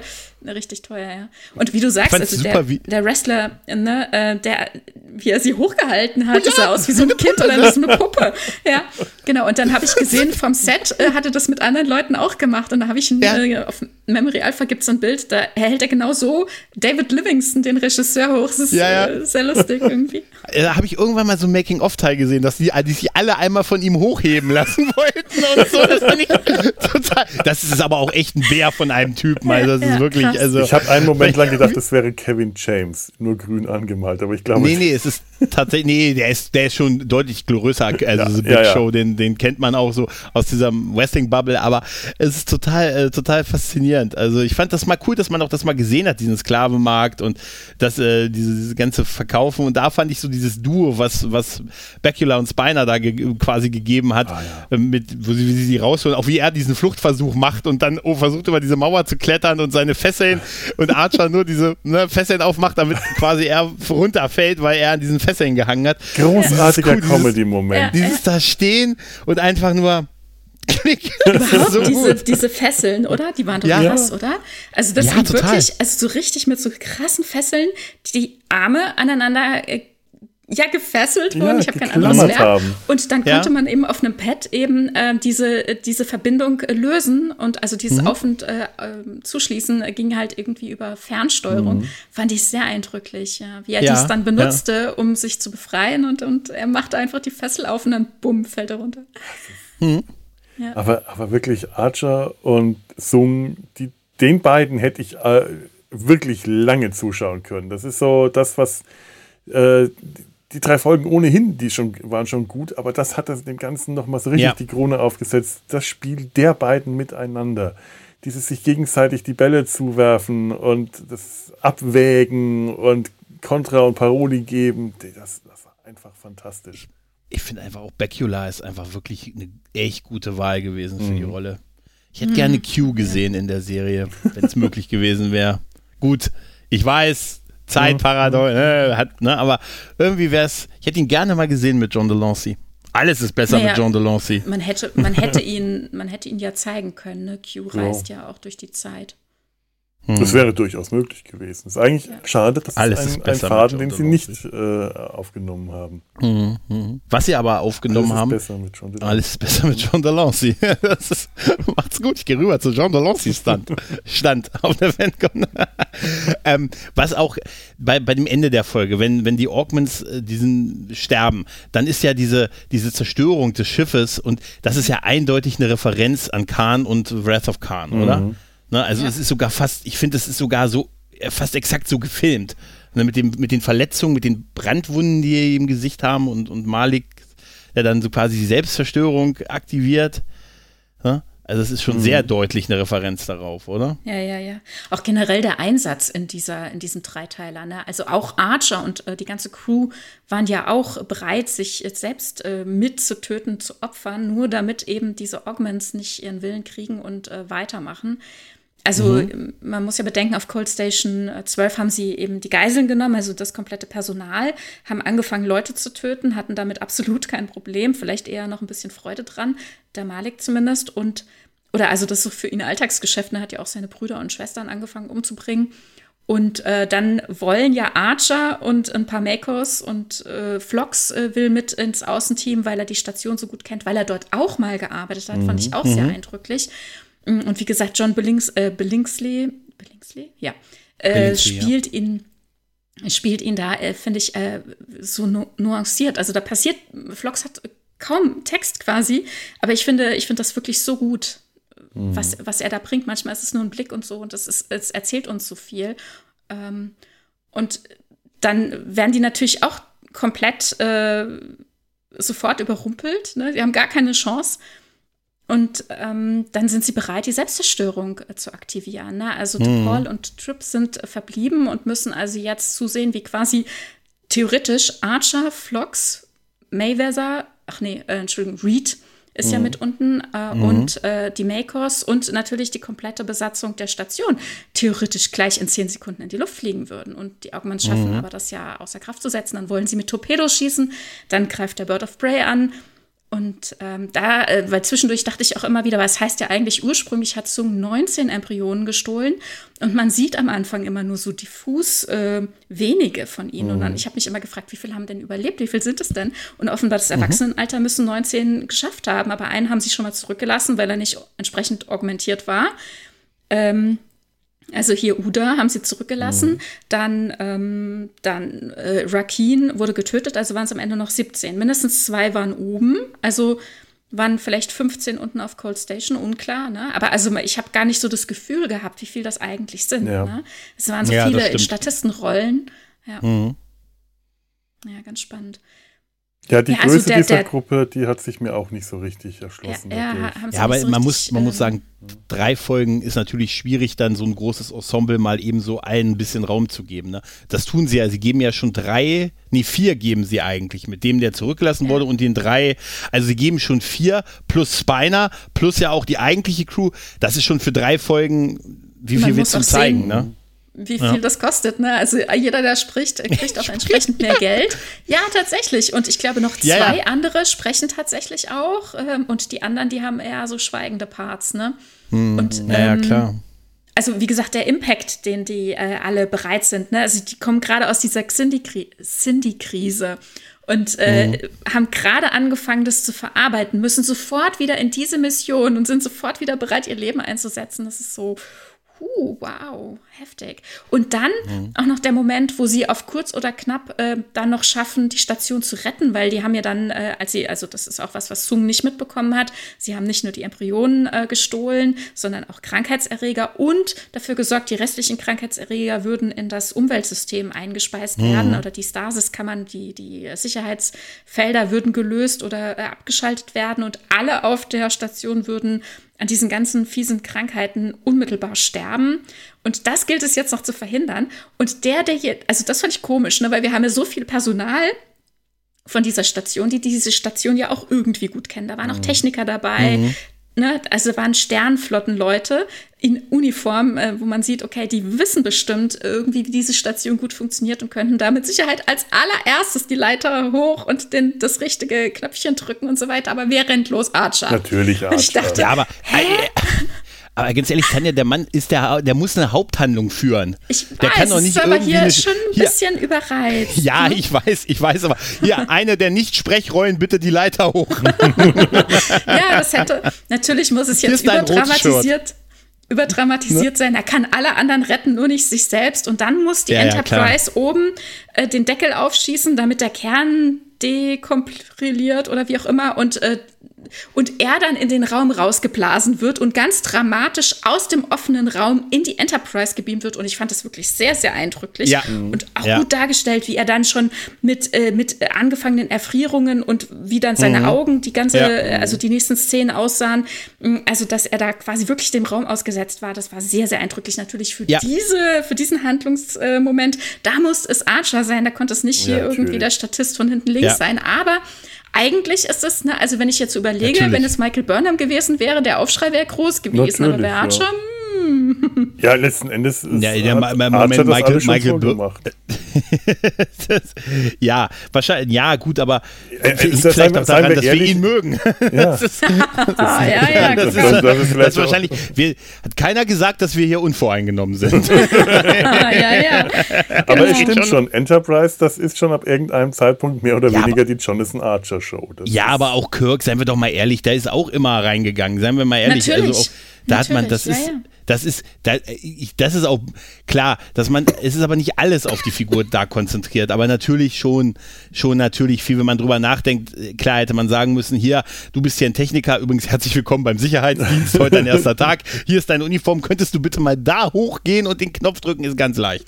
Ja, natürlich. Der, die arbeiten der, da ja schon länger. Ne? Sich, ja. Ja, ja, ja, das ja, ist schon klar, richtig. Das, das, ja, ja, genau, aber die Hauptperson ist diejenige, mhm. die diesen Handlungsstrang bekommt. Ne? Das dürfen wir nicht vergessen, wenn wir dann über andere äh, nachdenken, finde ich in dem Moment.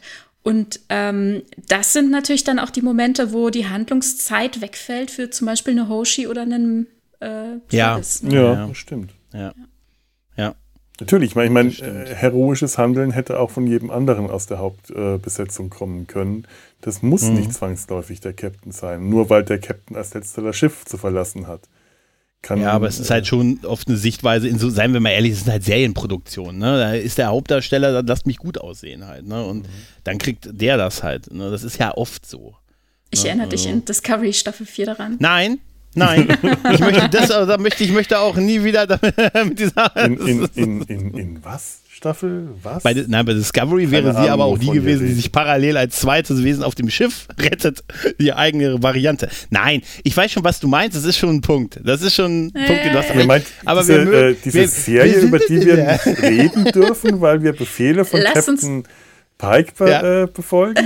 Ja, stimmt. Oh Gott, ich würde niemals. Ja, da war also, übrigens Warp jetzt, ne? Erste Staffel ist abgedreht, ne? Uh. Von was? Strange New Worlds, die erste Staffel da dürfen wir reden. Da, darüber dürfen da wir reden. Drüber. Da haben darüber wir keine Befehle, nicht drüber reden mhm. zu dürfen. Wir befolgen nur recht. unsere Befehle. So ist es nämlich. Befehl ist Befehl, ja. ja. ja, ja, ja es gab auch so viele ähm, witzige Momente. Ne? Also gerade ähm, zum Beispiel so Momente, wie, wie dann ähm, Sung auf der Transporterplattform nochmal sagt, oh, ihr habt ja auch überhaupt keinen Humor oder so. Also es ist einfach so schön Meta. Ich finde das wundervoll. Oder wie Trip dann sagt, als sie dann meinen, sie müssen ja dann in den klingonischen Raum fliegen und sagen, ey, Entschuldigung, die Enterprise im klingonischen Raum. Ja, sagt Trip, ich könnte ja ein Bird of Prey auf die Hülle malen. Und ich dachte, ja, genau, mach das. Das ist so gut. Das wäre super. Ja, es ist auch so ein bisschen, ich finde, ich finde, es erinnert auch so dann ein bisschen an dieses, ähm, erste äh, romulanische Schiff, Ja. das tatsächlich einen Raubvogel unten an, aufgemalt hatte. Ja. Und das Modell, das ihnen abhanden gekommen ist und weswegen dann in TOS äh, die Romulaner äh, dann tatsächlich ja klingonische Bird of Praise fliegen. Und er will jetzt auch einen draufmalen. Ich finde das sehr, sehr schön. Moment, Moment, ist das war Moment, Moment. Ist das wirklich so? Den ist Ja, das ja. Original Warbird-Ding verloren gegangen? Das ja, ist der ich Grund, bin warum mir, die Ich finde die Quelle nicht mehr, aber ich hatte vor einiger Zeit Okay. irgendwie ähm, ähm, irgendwo her gehabt, dass das äh, Modell absichtlich ähm, entwendet wurde, vielleicht sogar absichtlich zerstört wurde, weil der Mensch, der das gebaut hat, nicht dafür bezahlt wurde. Ich finde es aber nicht mehr. Ich so. hatte es schon mal, ich hatte es schon mal versucht wieder zu finden, aber ich habe es nicht mehr gefunden. Auf jeden Stell Fall mal- am Anfang, als wir das erste Mal die Romulaner treffen, da ähm, ist es ja tatsächlich eben dieses ikonische Schiff, ne, Genau, das sie erst dem Raubvogel für. Remastered ähm, wieder, wieder rausgearbeitet haben, beziehungsweise äh, ja dann jetzt in den neuesten Serien äh, eben auch wieder Mhm. bringen. Und ähm, tatsächlich, weil sie eben dieses Schiff nicht mehr hatten, äh, mussten sie eine Alternative nehmen. Dachten, nach nehmen wir einfach einen klingonischen Bird of Prey, wen interessiert das schon? Aber wie geil. Wie ist damals so der Anruf bei CBS gewesen? Hallo, ich habe euch doch letztens diesen, diesen Warbird gebaut. Ähm, ich habe aber auf meinem Konto ist noch nichts angekommen. Hallo? Hallo? Nein, aber das ist, doch, das ist doch unglaublich, oder? Hm. Wie manchmal solche Sachen passieren, oder? Also, wie so ja. Die Zechpreller, der alte. Roddenberry. Ja, Ja, ja. gesagt, das, ah, Moment, was mit Captain Stuhl bezahlt, Warbird, mm, das lege ich lieber nochmal Ah, auf Ende des Monats. Mein Gehalt, na, das ist wichtig. oh Und die alten Pokerschulden von meinem Kriegskumpel. Wenn dieser Sung sich meldet, dann ist dein Warbird auch sofort bezahlt. ne? Also hätte der sich bei ihm gemeldet, dann wäre der Warbird bezahlt worden, dann hätten wir nicht die klingonischen Schiffe bei TOS mehr gehabt als, Kling als Romulaner-Schiffe. So sieht's So aus. schließt sich der Kreis. Ja. Wahnsinn, oder?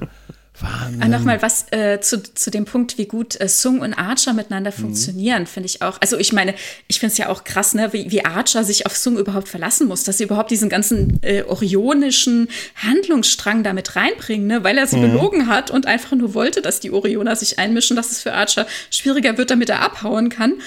Und und also ich meine, ne, er hat auf den vertrauten Stück weit natürlich ne, wusste, dass er sich wahrscheinlich in den Nesseln setzt, aber hat es halt einfach in Kauf genommen und diesen krassen Handlungsstrang noch mit reingenommen, diesen Sklavenmarkt und und und. Und sagt ja auch, zwei Crewmitglieder werden bleibenden Schaden von, diese, von dieser Neurofessel äh, zurückbehalten. Also auch alles schon ziemlich heftig. Und dann ganz am Ende, äh, wie, wie Sung eben versucht, dann gegen die Augments mitzukämpfen. Ähm, und wie er dann abgeführt wird, äh, ne, so mit in die letzte Szene und, und äh, er dann sagt, im Moment geht's nicht hier zur Zelle und Archer sagt, nee, wir bringen sie in den Quartier. Also dieses äh, schon wieder auch versöhnliche und auch äh, von Archers Seite schon ein bisschen wieder das Verständnis, das er ja auch gegenüber Uda hatte, ne? Wie sofort er da äh, andocken konnte und, und erkannt hat, wie schlecht er wahrscheinlich aufgewachsen ist, wie der gelebt hat, auch ne, in was für einem Zustand er ihn vorgefunden hat, zu, alleine zurückgelassen auf dem Planeten, nahezu ohne Ressourcen. Und Flock sagt, naja, er war dehydriert, ein bisschen unterernährt und so, ne, wie er dann sofort andockt und ihn auch ähm, ähm, ja, ein Stück weit natürlich auch auf seine Seite bringen will, aber ihm eben auch verheißt, von wegen auf der Erde äh, ist dir, wird dir nichts Schlimmes passieren, komm mit, äh, du bekommst Bildung, du kannst äh, deinen Platz in der Gesellschaft finden. Ähm, Aber ich glaube, also das ist nicht nur berechnend, ich glaube, er tickt tatsächlich so, ne? Und, und wie er dann ja auch, ähm, also ja, wo wir vorhin schon drüber gesprochen haben, Sung dann eben quasi auch das Geschenk macht, ihm zu sagen, dass seine Arbeit nicht vernichtet wird. Ne? Ja. Also er kann Mir ist auch auf der Brücke dann aufgefallen, ähm, so gegen Ende, wenn Sung versucht, ähm, lass es mich probieren, lass mich probieren, mit äh, Malik zu reden. Äh, er versucht dann Archer dazu zu bringen, ihm Handlungsspielraum ähm, zu geben und Archer immer zögert und dann nickt. Und dann so ähm, meistens wortlos zu verstehen gibt, ja, stellt ihn durch. Dieses kleine Zögern, das ist ganz toll, das ist toll gespielt, weil es so subtil ist.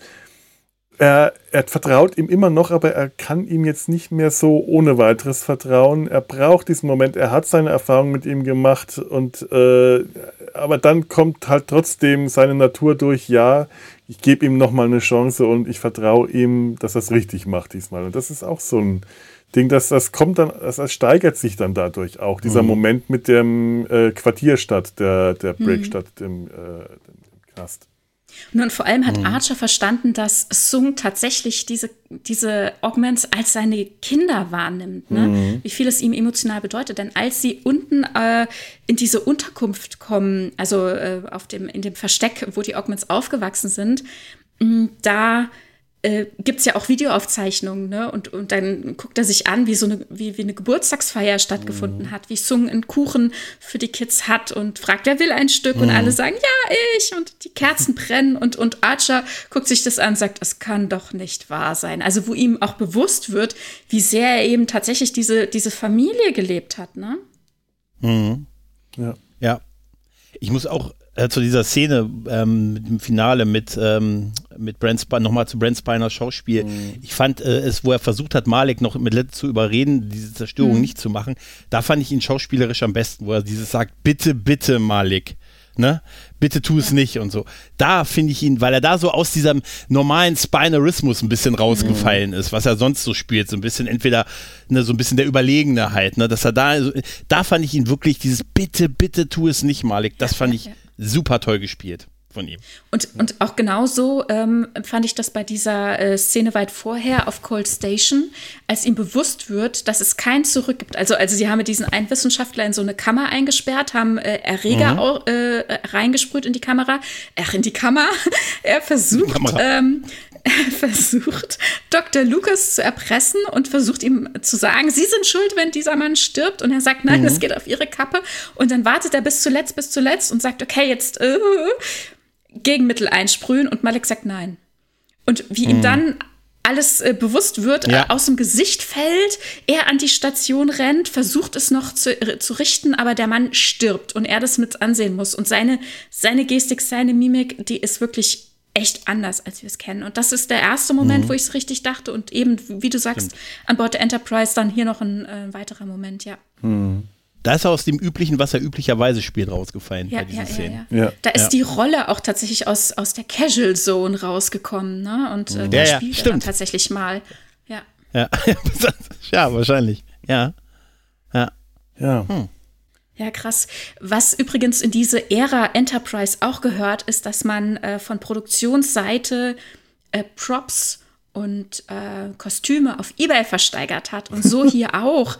Zum Beispiel der Kittel von äh, Dr. Lucas oder ähm, solche von diesen Neurofesseln von den Orionern und äh, Pads und so Geschichten, die sind auf Ebay versteigert worden. Stellt euch das mal vor, wie krass Wahnsinn. bitte ist das denn? Wahnsinn. Oh. Da habe ich sie her. Hier sind meine Neurofesseln. Für alle, die mit mir zu Fettkommen gehen.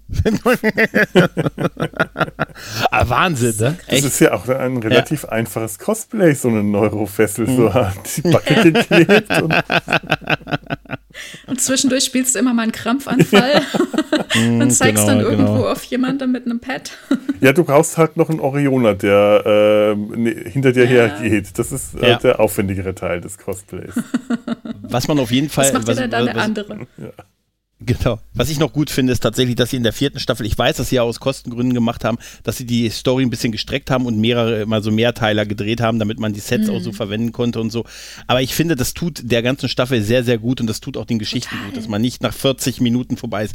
Wenn das ein Zweiteiler gewesen wäre, wäre das nicht so eindringlich gewesen, wie dass man sie einfach wirklich die vernünftig die Zeit geführt Ja. hat. Also ich meine, über was wir eine Menge an Charakteren geredet haben, ne? Und, und plus noch die Crew. Das ist ja auch, seien wir mal ehrlich, eine Crew-Serie plus Gaststars und so, das ist ja auch nicht einfach zu schreiben, wahrscheinlich, allen irgendwie gerecht zu werden. Natürlich. Halt, ne?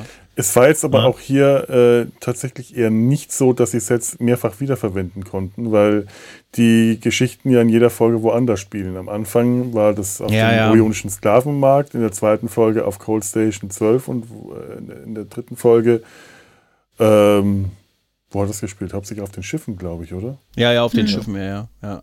Aber trotzdem hat man so in einem, in einen Rutsch so durch irgendwie. Ja. Man musste Das halt nicht, sonst hätte man vielleicht einfacher. noch für die anderen Folgen andere Sets bauen müssen, wenn es so Einzelgeschichten gewesen Mhm. wären, weißt du? Also dann vielleicht ist es dann doch, es wird schon eine Ersparnis gewesen sein halt, ne? Ja, ja Brent Spiner haben sie sich ja für eine Folge bezahlt und dann gesagt, wir drehen noch, wir drehen noch einen Moment. Ja, Mr. Spiner, Spiner ist auch nie bezahlt worden wahrscheinlich. Ne? Spiner und der Warbird warten heute noch auf, auf die. Nee, oh, aber das gemein. ist. Ähm, ja, ne, da wird, da, wird der, da wird der Rick angerufen haben und gesagt haben: Hier, komm, ne? Brent, ne? Ja. Du wirst auch nicht geschminkt. du, wirst auch, du wirst nicht geschminkt, ne? Du darfst, die, die, darfst haben, deine ja. Kordjacke anbehalten. Okay, ich komme Und du siehst LeVar wieder. Und du siehst LeVar in, in, in der nochmal wieder. In einem Drittel der Folge. Ja, ja. Ja, ja, klar. Im letzten klar, Drittel klar. dieser einen Folge führt LeVar Regie. Hä? Mhm.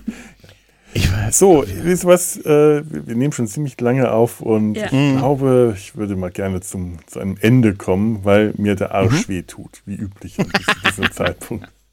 Und ich Hunger habe und überhaupt. Und ich ja. glaube, wir haben sehr viele schöne Dinge über diesen Dreiteiler äh, jetzt einfach gesagt. Also ähm, ganz toll, dieses Gespräch. Hat mir wirklich mhm. viel Spaß gebracht und viel, viel, also viel Spaß gemacht und viel gebracht. Äh, wollt ihr noch ein ähm, Resümee ziehen, wie gut die, diese Fäden äh, eurer Meinung nach hier verknüpft oder also ein Faden ist ja noch gar nicht ganz und gar verknüpft. Da werden wir in einer späteren Folge dazu kommen, denn äh, die Sache mit den Augments wird uns noch mal ganz woanders wieder begegnen. Da kommen wir aber später dazu. Wie findet ihr hier diese Dreierfolge als Anknüpfung an, äh, von Enterprise an den Rest des Franchises? Wie gelungen findet ihr das? Tanja. Sehr gelungen. Äh. Also ich finde ich find wirklich, genau, ich rede einfach mal. Sehr gelungen. Ich finde sie sehr gelungen, ja. Es sind so viele schöne Verweise. Es knüpft wirklich in verschiedenen Ebenen an, auch innerhalb der Serie ähm, wie sich das hier so ein bisschen weiter strickt. Äh, Gerade zum Beispiel äh, so ganz fein im Hintergrund DePaul und Trips Handlungsstrang.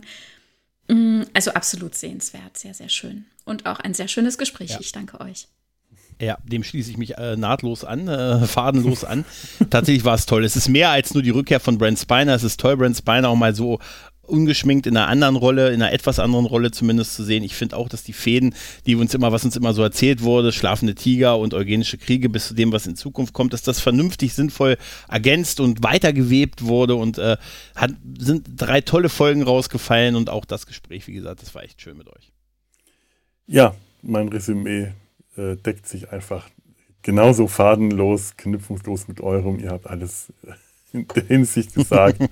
Das wiederhole ich nicht nochmal, dann schließe ich mich einfach an.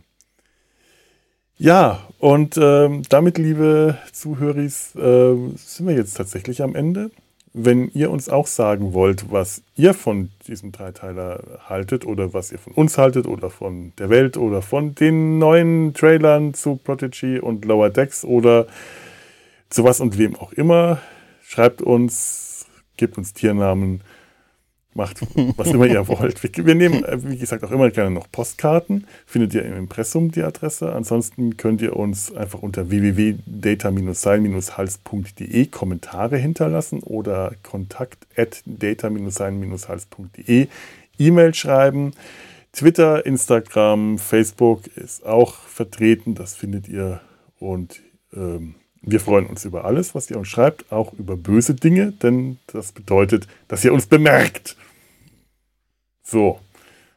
Ähm, und damit bleibe ich jetzt, äh, bleibt mir jetzt nur noch, mich von euch zu verabschieden. Ich sage, lebt flott und in Frieden und ja, wir verabschieden uns hier. Tschüss. Tschüss. Kappler. Kappler.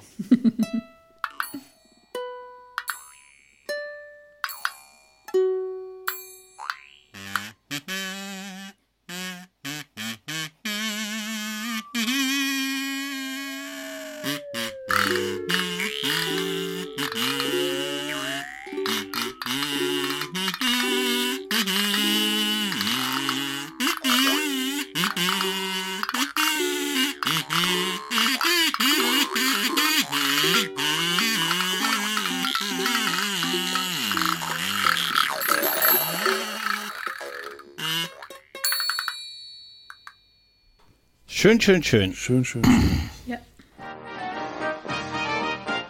Eine Produktion des Podcast Imperiums.